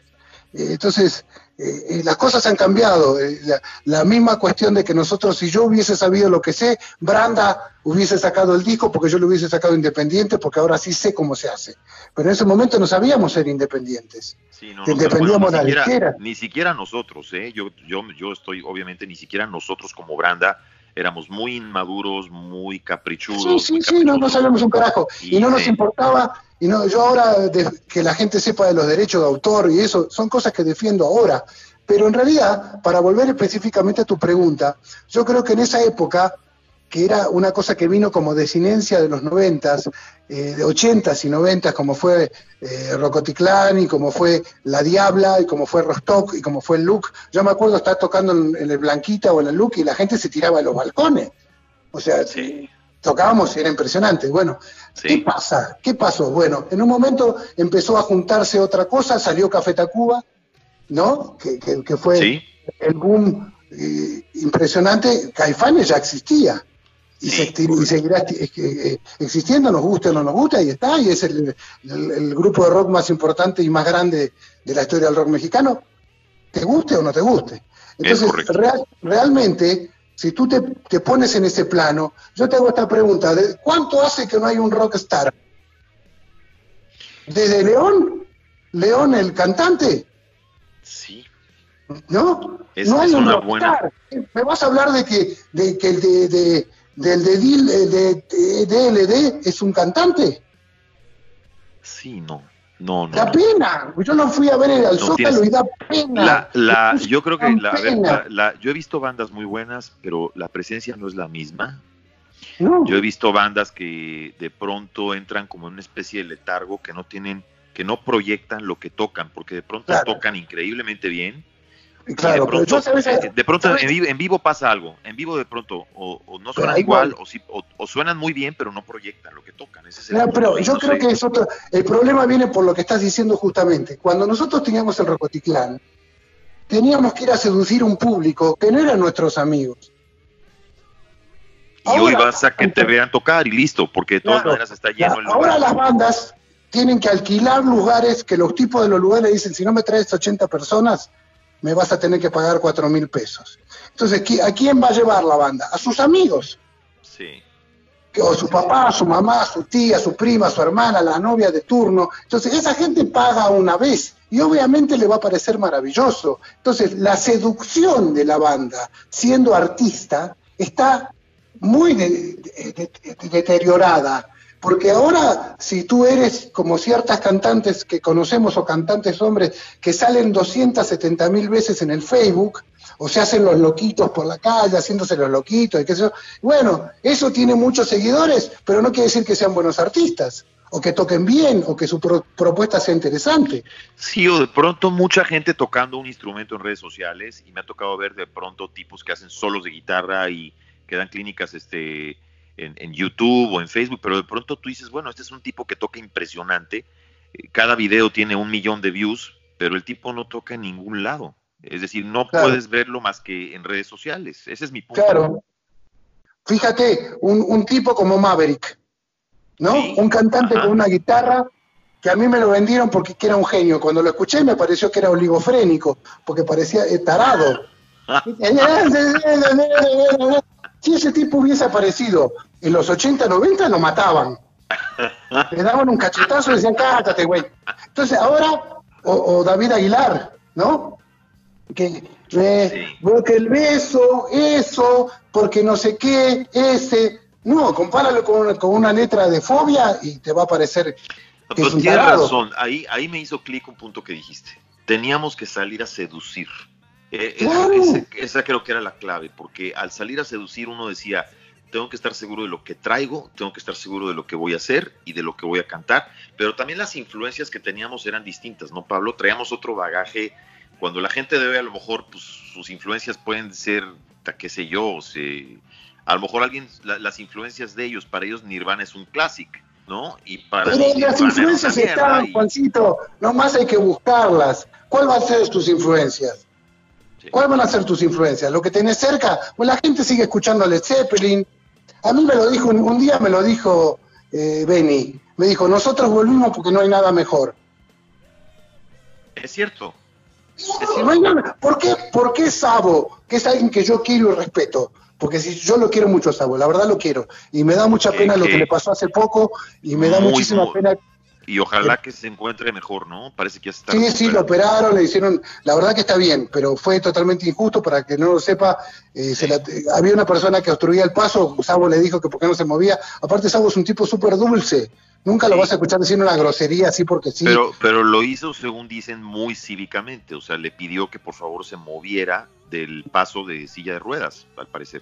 le tocó un tipo Claro. agresivo, un hijo de un HDP. No, no, él vino, lo, lo agarró a patadas. Bueno, Eh, aparte a Sabo, si yo no sé si recuerdas, en el Rostock también le pegaron. Porque el problema que teníamos en el Rostock era que le tiraban éter a los hielos y la gente se ponía muy loca. Entonces Sí. siempre nos terminábamos peleando con lo de seguridad. Y entonces un día vinieron los de seguridad y le dieron, le pegaron a Sabo. Y yo me acuerdo como extranjero estar en el Rocotitlán y decir, no vayamos a tocar al pinche Rostock, que se jodan. No, sí, a huevo, no vayamos. Al otro día estaban tocando todos.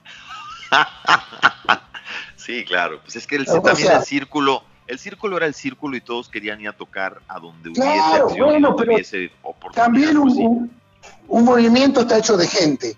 Entonces, es.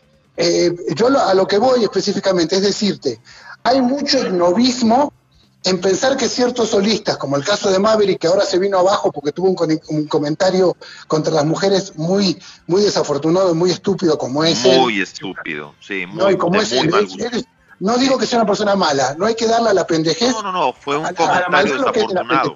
Es un tarado. Entonces, a mí me lo vendieron como que era un genio. Tú lo escuchas y dices, pero esto es para tarados. Bueno, yo ahora estoy haciendo un solista de la misma edad, de 28 o 29 años, cubano, que tiene otras influencias, y me dice, Pablo, yo no me, no me con esta gente. Bueno, ¿qué pasa? Está todo eso que está, que está como subido a una... ¿Y qué, qué tenemos como mejor? Tenemos como mejor los grupos como Rake, ¿no? Eh, o, o grupos que hacen voces, o grupos que van a la balada, que está bien, todos tenemos un lugar en esta música. Todos te- pero ¿qué pasa? No hay creación. ¿Por qué? Porque la gente ahora, ¿viste? yo me acuerdo de verlos a ustedes brandos y ver cómo se ponían sus garritas. Bueno, y ahora me pongo estas botas y me pongo. O sea, tenían un amor por las cosas y una lucha que ahora no, ahora que, que no, quiero 5 mil seguidores y que no.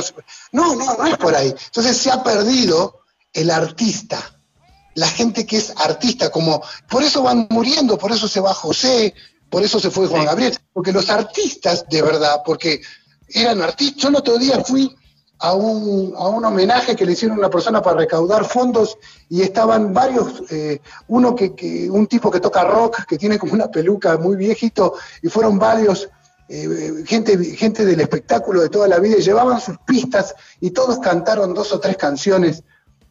Y realmente dices, estos son artistas, estos salían todos, salen todas las noches a ganarse al público. Sí, En cambio ahora. ¿dónde van a tocar? Si, lo, si le piden que toquen covers, si les piden que lleven a sus amigos para pagar las entradas, si les Sí. piden que, que- que toquen algo que se entienda. Yo estuve en una agencia ahora que nos acaba a tocar con un montón de gente que estaba saliendo. Sí, pero iban sus amigos. Esos chicos no pueden tocar para seducir a nadie. ¿Seducir qué hacen? Y toco el, el homenaje a Bumburi. Es que ese es el punto. eh, todo está lleno de homenajes y, se, y ha faltado un poco la parte creativa y pareciera que la gente le perdió el respeto a la parte creativa, a la parte original. Y Eh. cuando una banda de pronto quiere tocar una rola original, pues es cuando la gente se va al baño o se van a tomar una chela o... Claro. o ¿Por qué? Porque son feas las canciones. Es- Aparte, las canciones son exactamente. Así es, algo hay ahí, algo ahí, hay, algo ahí se Claro, perdió, ¿no? Juancito, Y, luego la ¿eh? nostalgia, la nostalgia sigue vendiendo. Claro, la nostalgia ahorita porque es mejor. Porque beber de, a mí, mira, yo hay veces que estoy triste. He estado triste, he estado jodido, pero como yo vivo de mi profesión, solamente hago lo que yo quiero. Y si no lo hago como quiero, no lo hago. Prefiero tomar té y galletitas por una semana, me vale madre. Pero se- me subo al metro y cuando estoy medio jodido porque me peleé con aquella, o aquella no me quiere más, o qué sé yo, me subo al metro y sube un tipo, en el DF subió un tipo y se escuchaba, quisiera gritar, dije, ya está, ya, ya cumplí, ya Sí. quiere decir que uno hizo algo que nunca va a morir. Y en realidad, mucha gente que me conoce y me saben que soy el productor de, de- de Los Amantes de Lola, y no es Sí. mi mejor cocarda, mi mejor cocarda es Branda o es Rubén Rada o el juguete rabioso. Sí, pero esa fue la que te dio a conocer, eh, Claro, digamos, entonces yo, fuerte en ese momento, claro. claro, pero sigue siendo buena música, a eso me refiero. Sí. Quisiera ser una. Bueno, y Ese es el punto. Y, y- no, no creo que estemos hablando en el sentido de, de. Yo me he puesto a hablar con esto, de esto mismo, Pablo, con gente de nuestra generación. Y yo creo que no es. Porque luego me dicen plática de rucos. No es una plática de rucos, es simplemente que, inclusive tú ves gente de la, de la nueva generación, yo he visto gente de millennials para abajo, que Ajá. sí entienden la diferencia. Tú ves la diferencia cuando un chavito escucha Deep Purple, o por ejemplo, a mí me impresiona, yo el otro día hablaba eh, con, con los Branda, precisamente, y estábamos hablando de Maiden, de Iron Maiden, y es increíble ver una banda de heavy metal que toca en estadios, literalmente, ¿no? En estadios, en Sudamérica, en Europa, en México, donde no tienen absolutamente nada de mainstream, no salen, no programan cosas. El disco de ellos se vende como pan, no lo tocan en ningún ciertos y tienen gente de 20, 25, 18, o sea, gente de todas las edades. Algo pasa con ciertas bandas que se saben manejar de cierta forma, que le saben llegar a un público joven y que ese público joven entiende por qué esas bandas eran tan grandes y las quieren ir a ver. O sea, prefieren ir a ver a esas bandas que, que y prefieren inclusive consumir lo nuevo que esas bandas hagan, ¿no? Pero veo Mira. que eso no todo mundo lo sabe hacer de la misma forma. Sí, yo creo que es una cuestión de información. O sea, eh, eh, mi hija me explicaba una cosa que estudió en la universidad y me decía que ellas tenían, tenían un- una clase con un neurólogo, como ella estudió arte en la escuela de, de- de- de la escuela de, arte del Museo de Chicago. Y me decía que toda que todo resumen de cultura, todo lo que uno crea, viene de una información. Sí, O sea, si tú en toda tu vida escuchaste nada más que de Clash, y no estoy siendo, siendo peyorativo, ¿eh? Sí, tienes no, una no, cantidad de información muy diferente que como yo en mi época, no porque sea mejor, es por la época que me tocó. Yo tenía 16, 17 años y nos juntábamos a escuchar Water Report, que era una banda... Imagínate, O sea- este, te pones a escuchar, te pones a escuchar tú, fíjate, perspectiva. A escuchar a Weather Report y te metes a escuchar lo que hacía Pas- Entonces, tú de pronto dices, tienes esa cultura y todo ese bagaje que viene desde ahí, pero tuviste también un abanico de cosas que escuchaste en su momento. Y a ti te gusta Jeff Beck y, y tú escuchaste... Eh, Claro. ¿Aló, aló? Pero, me- men, en esa época nosotros nos juntábamos y el que, el que hablaba, hasta que se terminaba el disco, le pegábamos. Sí, sí, O sea- y te, te tocó escuchar Jeff Beck, por ejemplo, escuchaste Beck, Bogart and Apis y sabías apreciar lo que era en ese momento. eh, no, ¿verdad? yo escuché Jeff Beck cuando tenía 15, 16 años con el, con el disco que cumplió ahora 40 años, Blow by Blow. Sí, sí, claro. El productor del disco era, era George Martin, George Martin, así es. por ejemplo. Yo cuando tenía 16, 17 años, escuchábamos Mahavishnu, Génesis, eh, Premiata Forneria Marconi, Ahí, ahí estás hablando del. Génesis, de aquel Génesis, de aquel. no, aquel, aquel de Gabriel. Sí, Eh, Sí. em, Premiata, eh, Claro. escuchábamos Triumvirat, escuchábamos, eh, Frank Zappa. no sé, eh, James Taylor, cualquier cosa, pero todo tenía un nivel. Escuchábamos Johnny Mitchell. Pero como Eso tú que- dices, todo tenía un nivel. Podían ser corrientes distintas, pero todo tenía un nivel y, apreciabas nivel. cada una. Claro, eh, cuando eso se transfiere, ¿por qué nosotros vivimos? Yo tengo esta pregunta, ¿por qué es el día de hoy que yo voy a producir y me voy, me miro en la Billboard a ver quién está comandando el, el mainstream?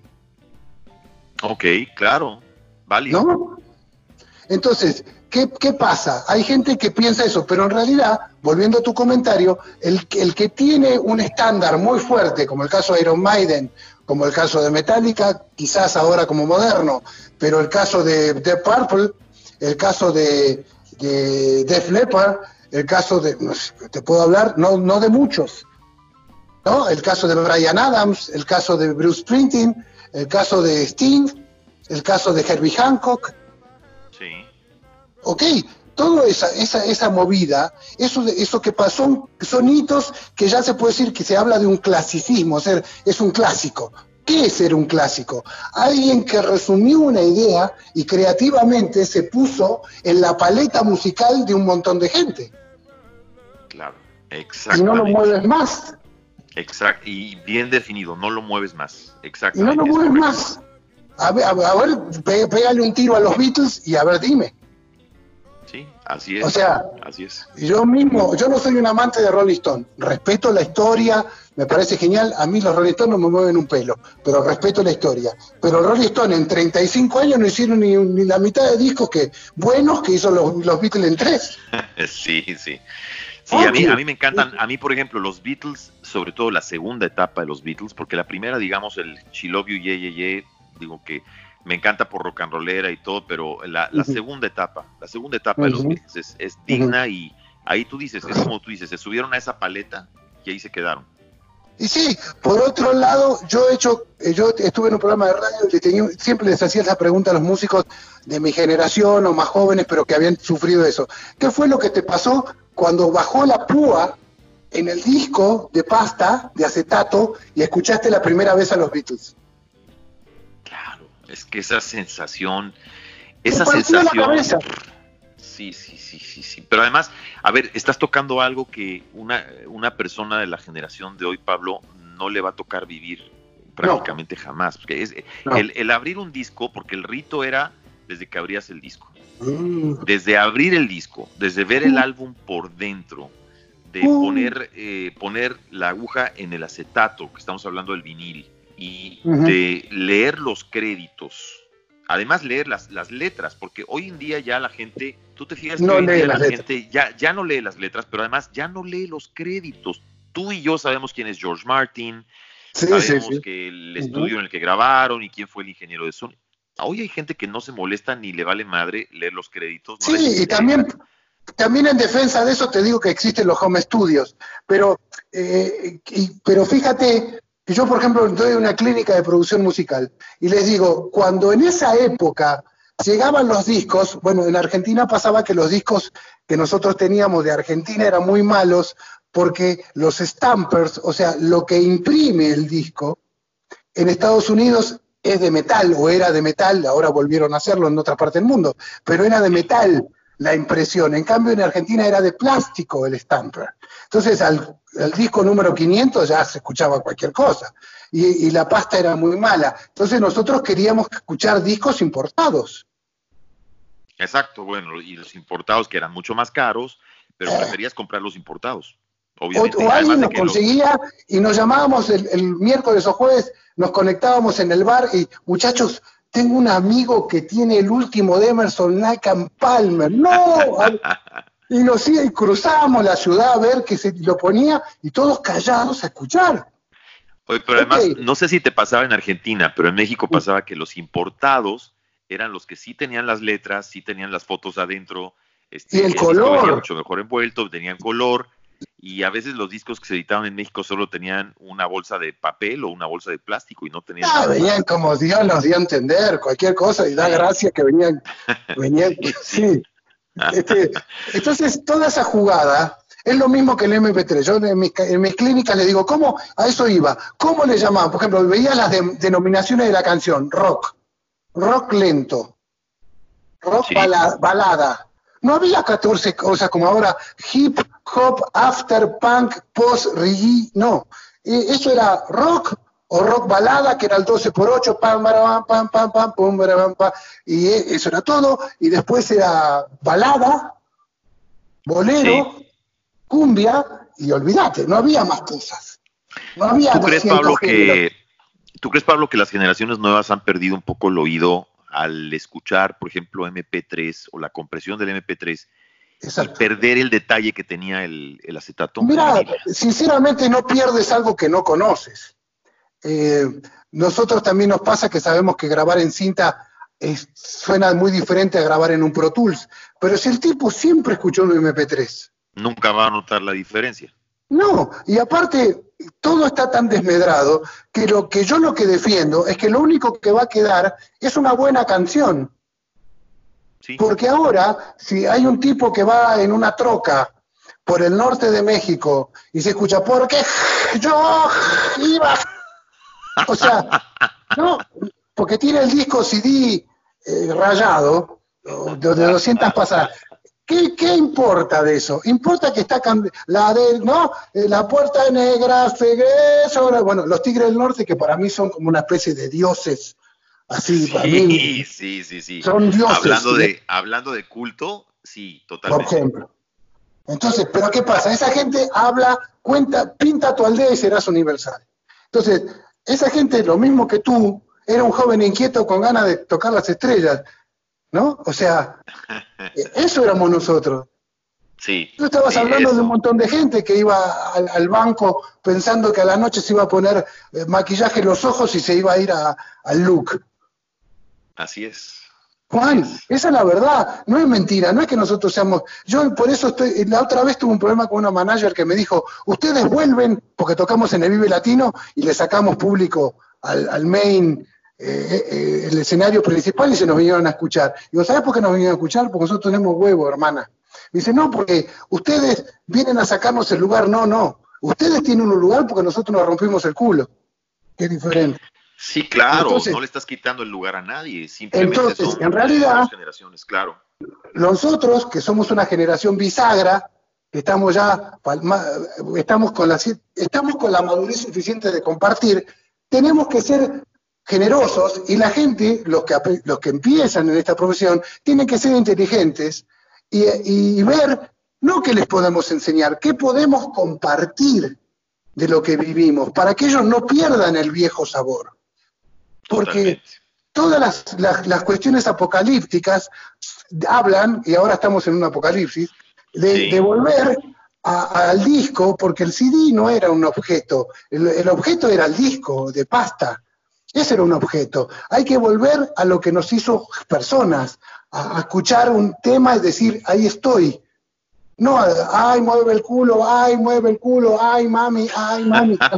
Entonces, yo, yo cuando hablo con las feministas que las adoro y me parecen maravillosas y las apoyo, no creo que haya que destruir para que las cosas sean mejores, pero sí apoyo, a- a- he hecho millones de discos de mujeres, he hecho como 12 o 13 discos de mujeres apoyando y hasta a veces no cobrando, me da igual, pero no por hacerme el santo, pero sí les decía, hay que decirle a las chicas que salen de Televisa con las tetas puestas que no vayan a hacer eso, que no hagan que- eso, que no se vendan que- así.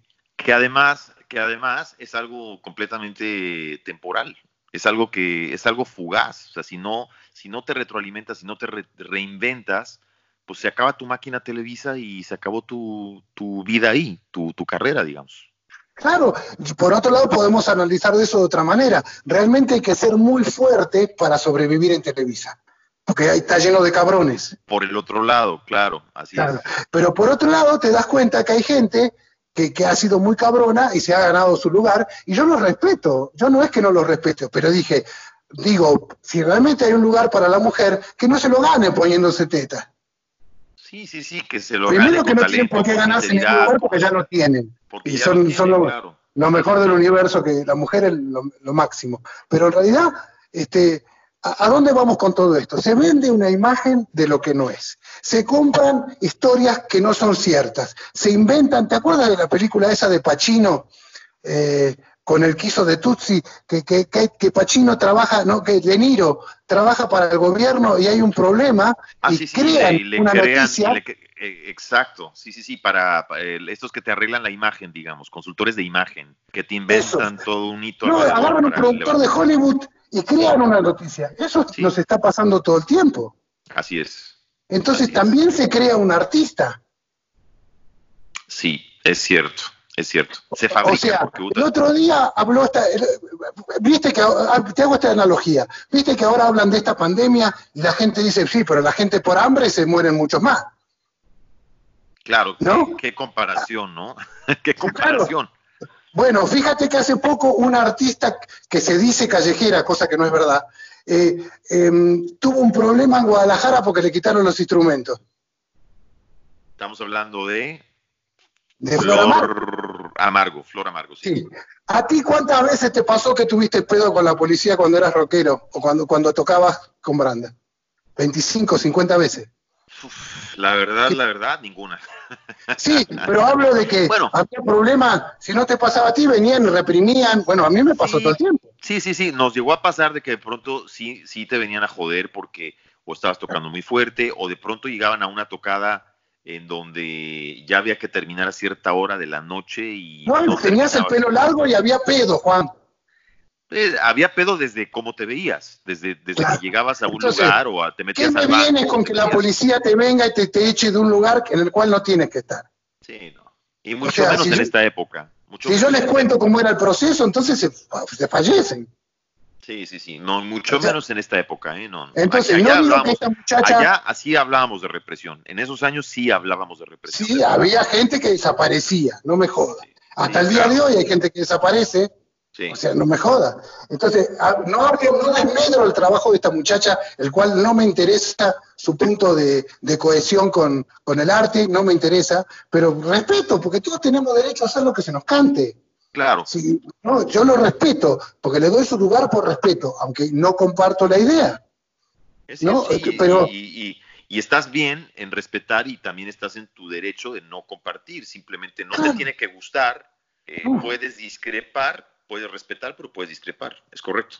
Claro, yo le doy su lugar y se merece toda la atención de todo el mundo. Yo no me la como porque soy un perro viejo.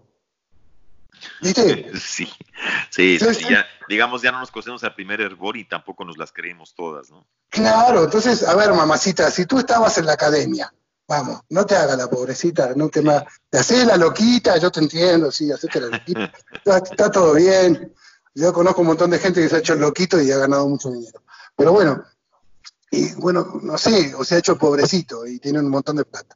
En realidad, este, no- creo que todo el mundo se merece tocar. A lo que voy es esto, yo soy un guitarrista profesional, después toqué con Cabá para seguir la historia, eh, Sí. y, y, mm, toqué con, con Zúñiga, y estaba tocando con Zúñiga y se me aparecieron los Cabá. Hernaldo Zúñiga, sí, ajá. Hernando Zúñiga era un personajote. Sí, Y sí. yo estaba, yo me fui a vivir dos años, casi tres años a Guadalajara porque me peleé con el rock. Después que me fui de, de juguete rabioso, me puse muy mal, toqué con alguna gente, saqué unos discos, pero me fui. Eh, me fui a Guadalajara y a los tres meses terminé inventando un sello que se llamó Fugazi de Mr. CD. Ok.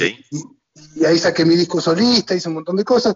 Y me llamaron un día por teléfono, la manager de, de Hernando me dijo, Pablo, quiero que vengas, quiero que dirijas una banda para Hernando. Te mando un pasaje y me, me- me fui a verlo y me traje dos músicos de, de Guadalajara y después un tercero que fue que a la saga es el niño, el que toca en Velanova, y, y empezó su carrera conmigo, el niño. Sí. Y bueno, y ahí tengo para contarte una historia. Fíjate que un día viene el niño y me dice, ay, escuché una, creo que de Backstreet Boys o de Boys to Men. Algo Ok. así, ¿no? Escuché una canción de ese grupo buenísima. Y digo, ¿cuál es? Girl. tari- ¿Cómo? Pero, no, me- a mí me suena como que es de Billy Joel la canción. Claro, el que no sabe la historia, Sí, te va a decir que la, la- él te va a decir que el autor es el que hizo el cover recién, el que trajo el revival de la canción. Y ese es el MP3 más viejo del mundo. Sí, Porque el que no tiene información se come cualquier historia. Entonces yo estoy ahora, después de muchas historias, volví eh, al DF, trabajé, hice, hice el Auditorio Nacional para Cabá, después toqué con otra gente, me fui, bueno, hice varios discos, después estuve dando clases en Fermata, bueno, hice una serie de cosas. Eh, hice otros discos para Los Perros Celestes, eh, una cosa para Kenny, bueno, muchas cosas. Me fui a vivir a Argentina cuatro años, los peores cuatro años de mi vida. Eh, volví y el día que volví a, a México, en el- que fue en el 2013, 2012, 2013, Ajá. eh, cuando- justo cuando empezó rock, eh, lo de rock en tu idioma, el sinfónico, Sí, sí. Yo llegué un jueves y Piro y Cala me llamaron el sábado. Pablito, tú tienes que estar acá en esta filmación. Tú vente acá, estamos tú en tú de Churubusco, vente ya. Y ahí empezó. O sea, casi casi bajándote del avión, empezaste a ver, claro, empiezas a escribir otra historia. Y dime una cosa, querido Pablo, porque aquí, desgraciadamente, la guillotina nos gana con el wrap-up de esto, pero Claro. yo recuerdo que vienes con todo este regreso, vuelves a tocar con el juguete, eh, Mm, de pronto decides irte a Oaxaca. ujú. ¿Qué, qué es lo que estás haciendo hoy en Oaxaca? Nada más platícame un poquito para que la gente sepa. Mira, eh, yo, eh, aparte de ser un guitarrista profesional, soy docente. En Argentina trabajé para la UNICEF, para escuelas del centenario, y me dieron un curso en la UNICEF para hacer conceptualización y manejo de cultura. Eh, hice una serie de, de talleres exógenos donde llegábamos a los, a los muchachos, los poníamos a tocar con todos instrumentos diferentes y tocaban un montón de estilos y yo fui director de eso durante dos años en Buenos Aires y en el sur de Argentina. Cuando llegué aquí, empecé a hacer talleres, empecé a hacer clínicas y empecé a producir. Produje a una banda que es del tecladista de, de Coda. Después De trabajé con David, otros eh, David Melchor. Alias eh, un, un abrazote al buen David. eh, lo super quiero, lo super quiero, lo super Sí. quiero. Eh, eh, trabajé con él, trabajé con otra chava, hice otro disco, trabajé con unos muchachos de una banda llamada Sociedad Capitol, trabajé con, con Kenny un rato, como, como todos los músicos que pasamos con Kenny, terminamos peleados con Kenny. Um, eh, preferí irme antes de perder la amistad. Eh, y después de eso empecé a producir otra banda más y entre medio de eso Piro me llamó para grabar los 40 aniversarios de, de Ritmo Peligroso, De ritmo peligroso, claro. Ajá. que yo grabé eh, lo de Dangerous Rhythm. O sea, lo que no tenía cuatro guitarras lo hicimos a cuatro guitarras con este muchacho, este, con Mossy, este Mongus. personaje olvidable del rock, eh, Mossy. Eh, la Ah, cuestión Mossy. ¿Mosi sí. o Mongus te refieres? No, Mongus es el otro. Mongus es amigo. Mossy es. Yo le, No, le es mandamos enemigo, un mira. abrazo al Mongus si nos escucha de pronto. no, Mongus super Mongus, quiero. Y me Mongus fue muchísimo, el, Mongus, sí. él, él fue el primer guitarrista de Branda. Con Mongus grabamos el primer demo de, de Branda. Oh, divino, Mongus, nos super queremos. Y, Tipazo, tipazo Mongus, claro. yo no, nos lo super aprecio queremos. La verdad tenemos. Me dice, yo, pues, yo entré a reemplazarte a ti y la verdad que me costaba mucho tocarlo. Digo, no, no pasa nada, brother. Bueno, ahora está el, el, el- el pseudo personaje, este pseudo ser humano de Mossy. Eh, y bueno, toqué, toqué con eso y qué sé yo, y seguí trabajando, bueno, como te digo. Y entre medio de eso, Piro, que es el cantante de Ritmo Peligroso, se encontró con un cantante de una banda de aquí, que se llama La Ruta, Ajá. que tocan covers, pero este tipo le dijo, mira, yo trabajé con el guitarrista de Coda, pero quiero otro productor, quiero alguien que me haga un, un- un maxi single, qué sé yo. Yo justo estaba terminando lo de Romano, que se los recomiendo, el artista que estoy produciendo se llama Romano, lo van a encontrar en Spotify. Eh, tiene- ya tenemos dos canciones, El Sol que va a salir y, y ¿Cómo se llaman, Pablo, las canciones? Las, las que El, van a El Sol que va a salir y Ajá. ya llegué. Ya llegué hoy, creo que es Y como la- salió esta las van a poder ver en, en- las van a poder encontrar En en Spotify. Spotify. ¿A partir de cuándo, Pablo? Ya están. Ah, ya están ahorita, ok, listo. Sí, sí, sí, sí, sí, ya Los está. que lo busquen como romano, como romano, como es, es un artista, es un muchacho cubano criado en, hasta los 15 años en Cuba y después en, en Canadá. Es un tipo muy interesante. Yo te digo, y ahora hicimos un video más que tenemos una recomendación del, del- de la persona que hace máster en Argentina, que tiene tres Grammys. Tenemos una recomendación directa de él porque le pareció el mejor material que, que produjo este año, que masterizó este año. O sea que Wow, la verdad que, que- que estuvo genial. Este, la cuestión es que terminé de hacer eso, te- y me puse a tocar con este chavo porque ahora como que lo estoy managereando y aparte es mi pupilo, ajá, estamos tra- trabajando muchísimo con él. Eh, y, y bueno, me recomendó, Piro le dijo, no, si querés hacer algo bueno, habla con Pablo, dijo.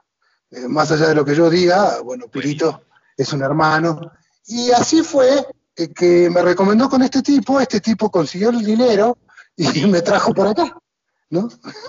Y bueno, y te decidiste quedar, te fuiste obviamente de la vorágine de la Ciudad de México y Mm, estás ahora en mirá, Oaxaca, no, no, no. Pablo. y- No, no, no, para nada. Yo vine acá a trabajar, yo vine acá a tocar con, con, eh, con Arturo Cipriano, otro personaje que, que, que, que he tocado, que, que es un, un frillacero increíble, que tocaba en un grupo, eh, toca en un grupo que se llama El Mitote.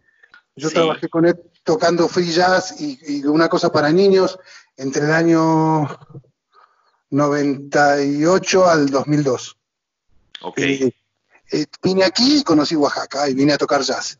Ahora llegué y vine 15 días a producir, ya sabes cómo trabajo yo, vine 15 días a preproducir, después me volví al DF y volví a grabar.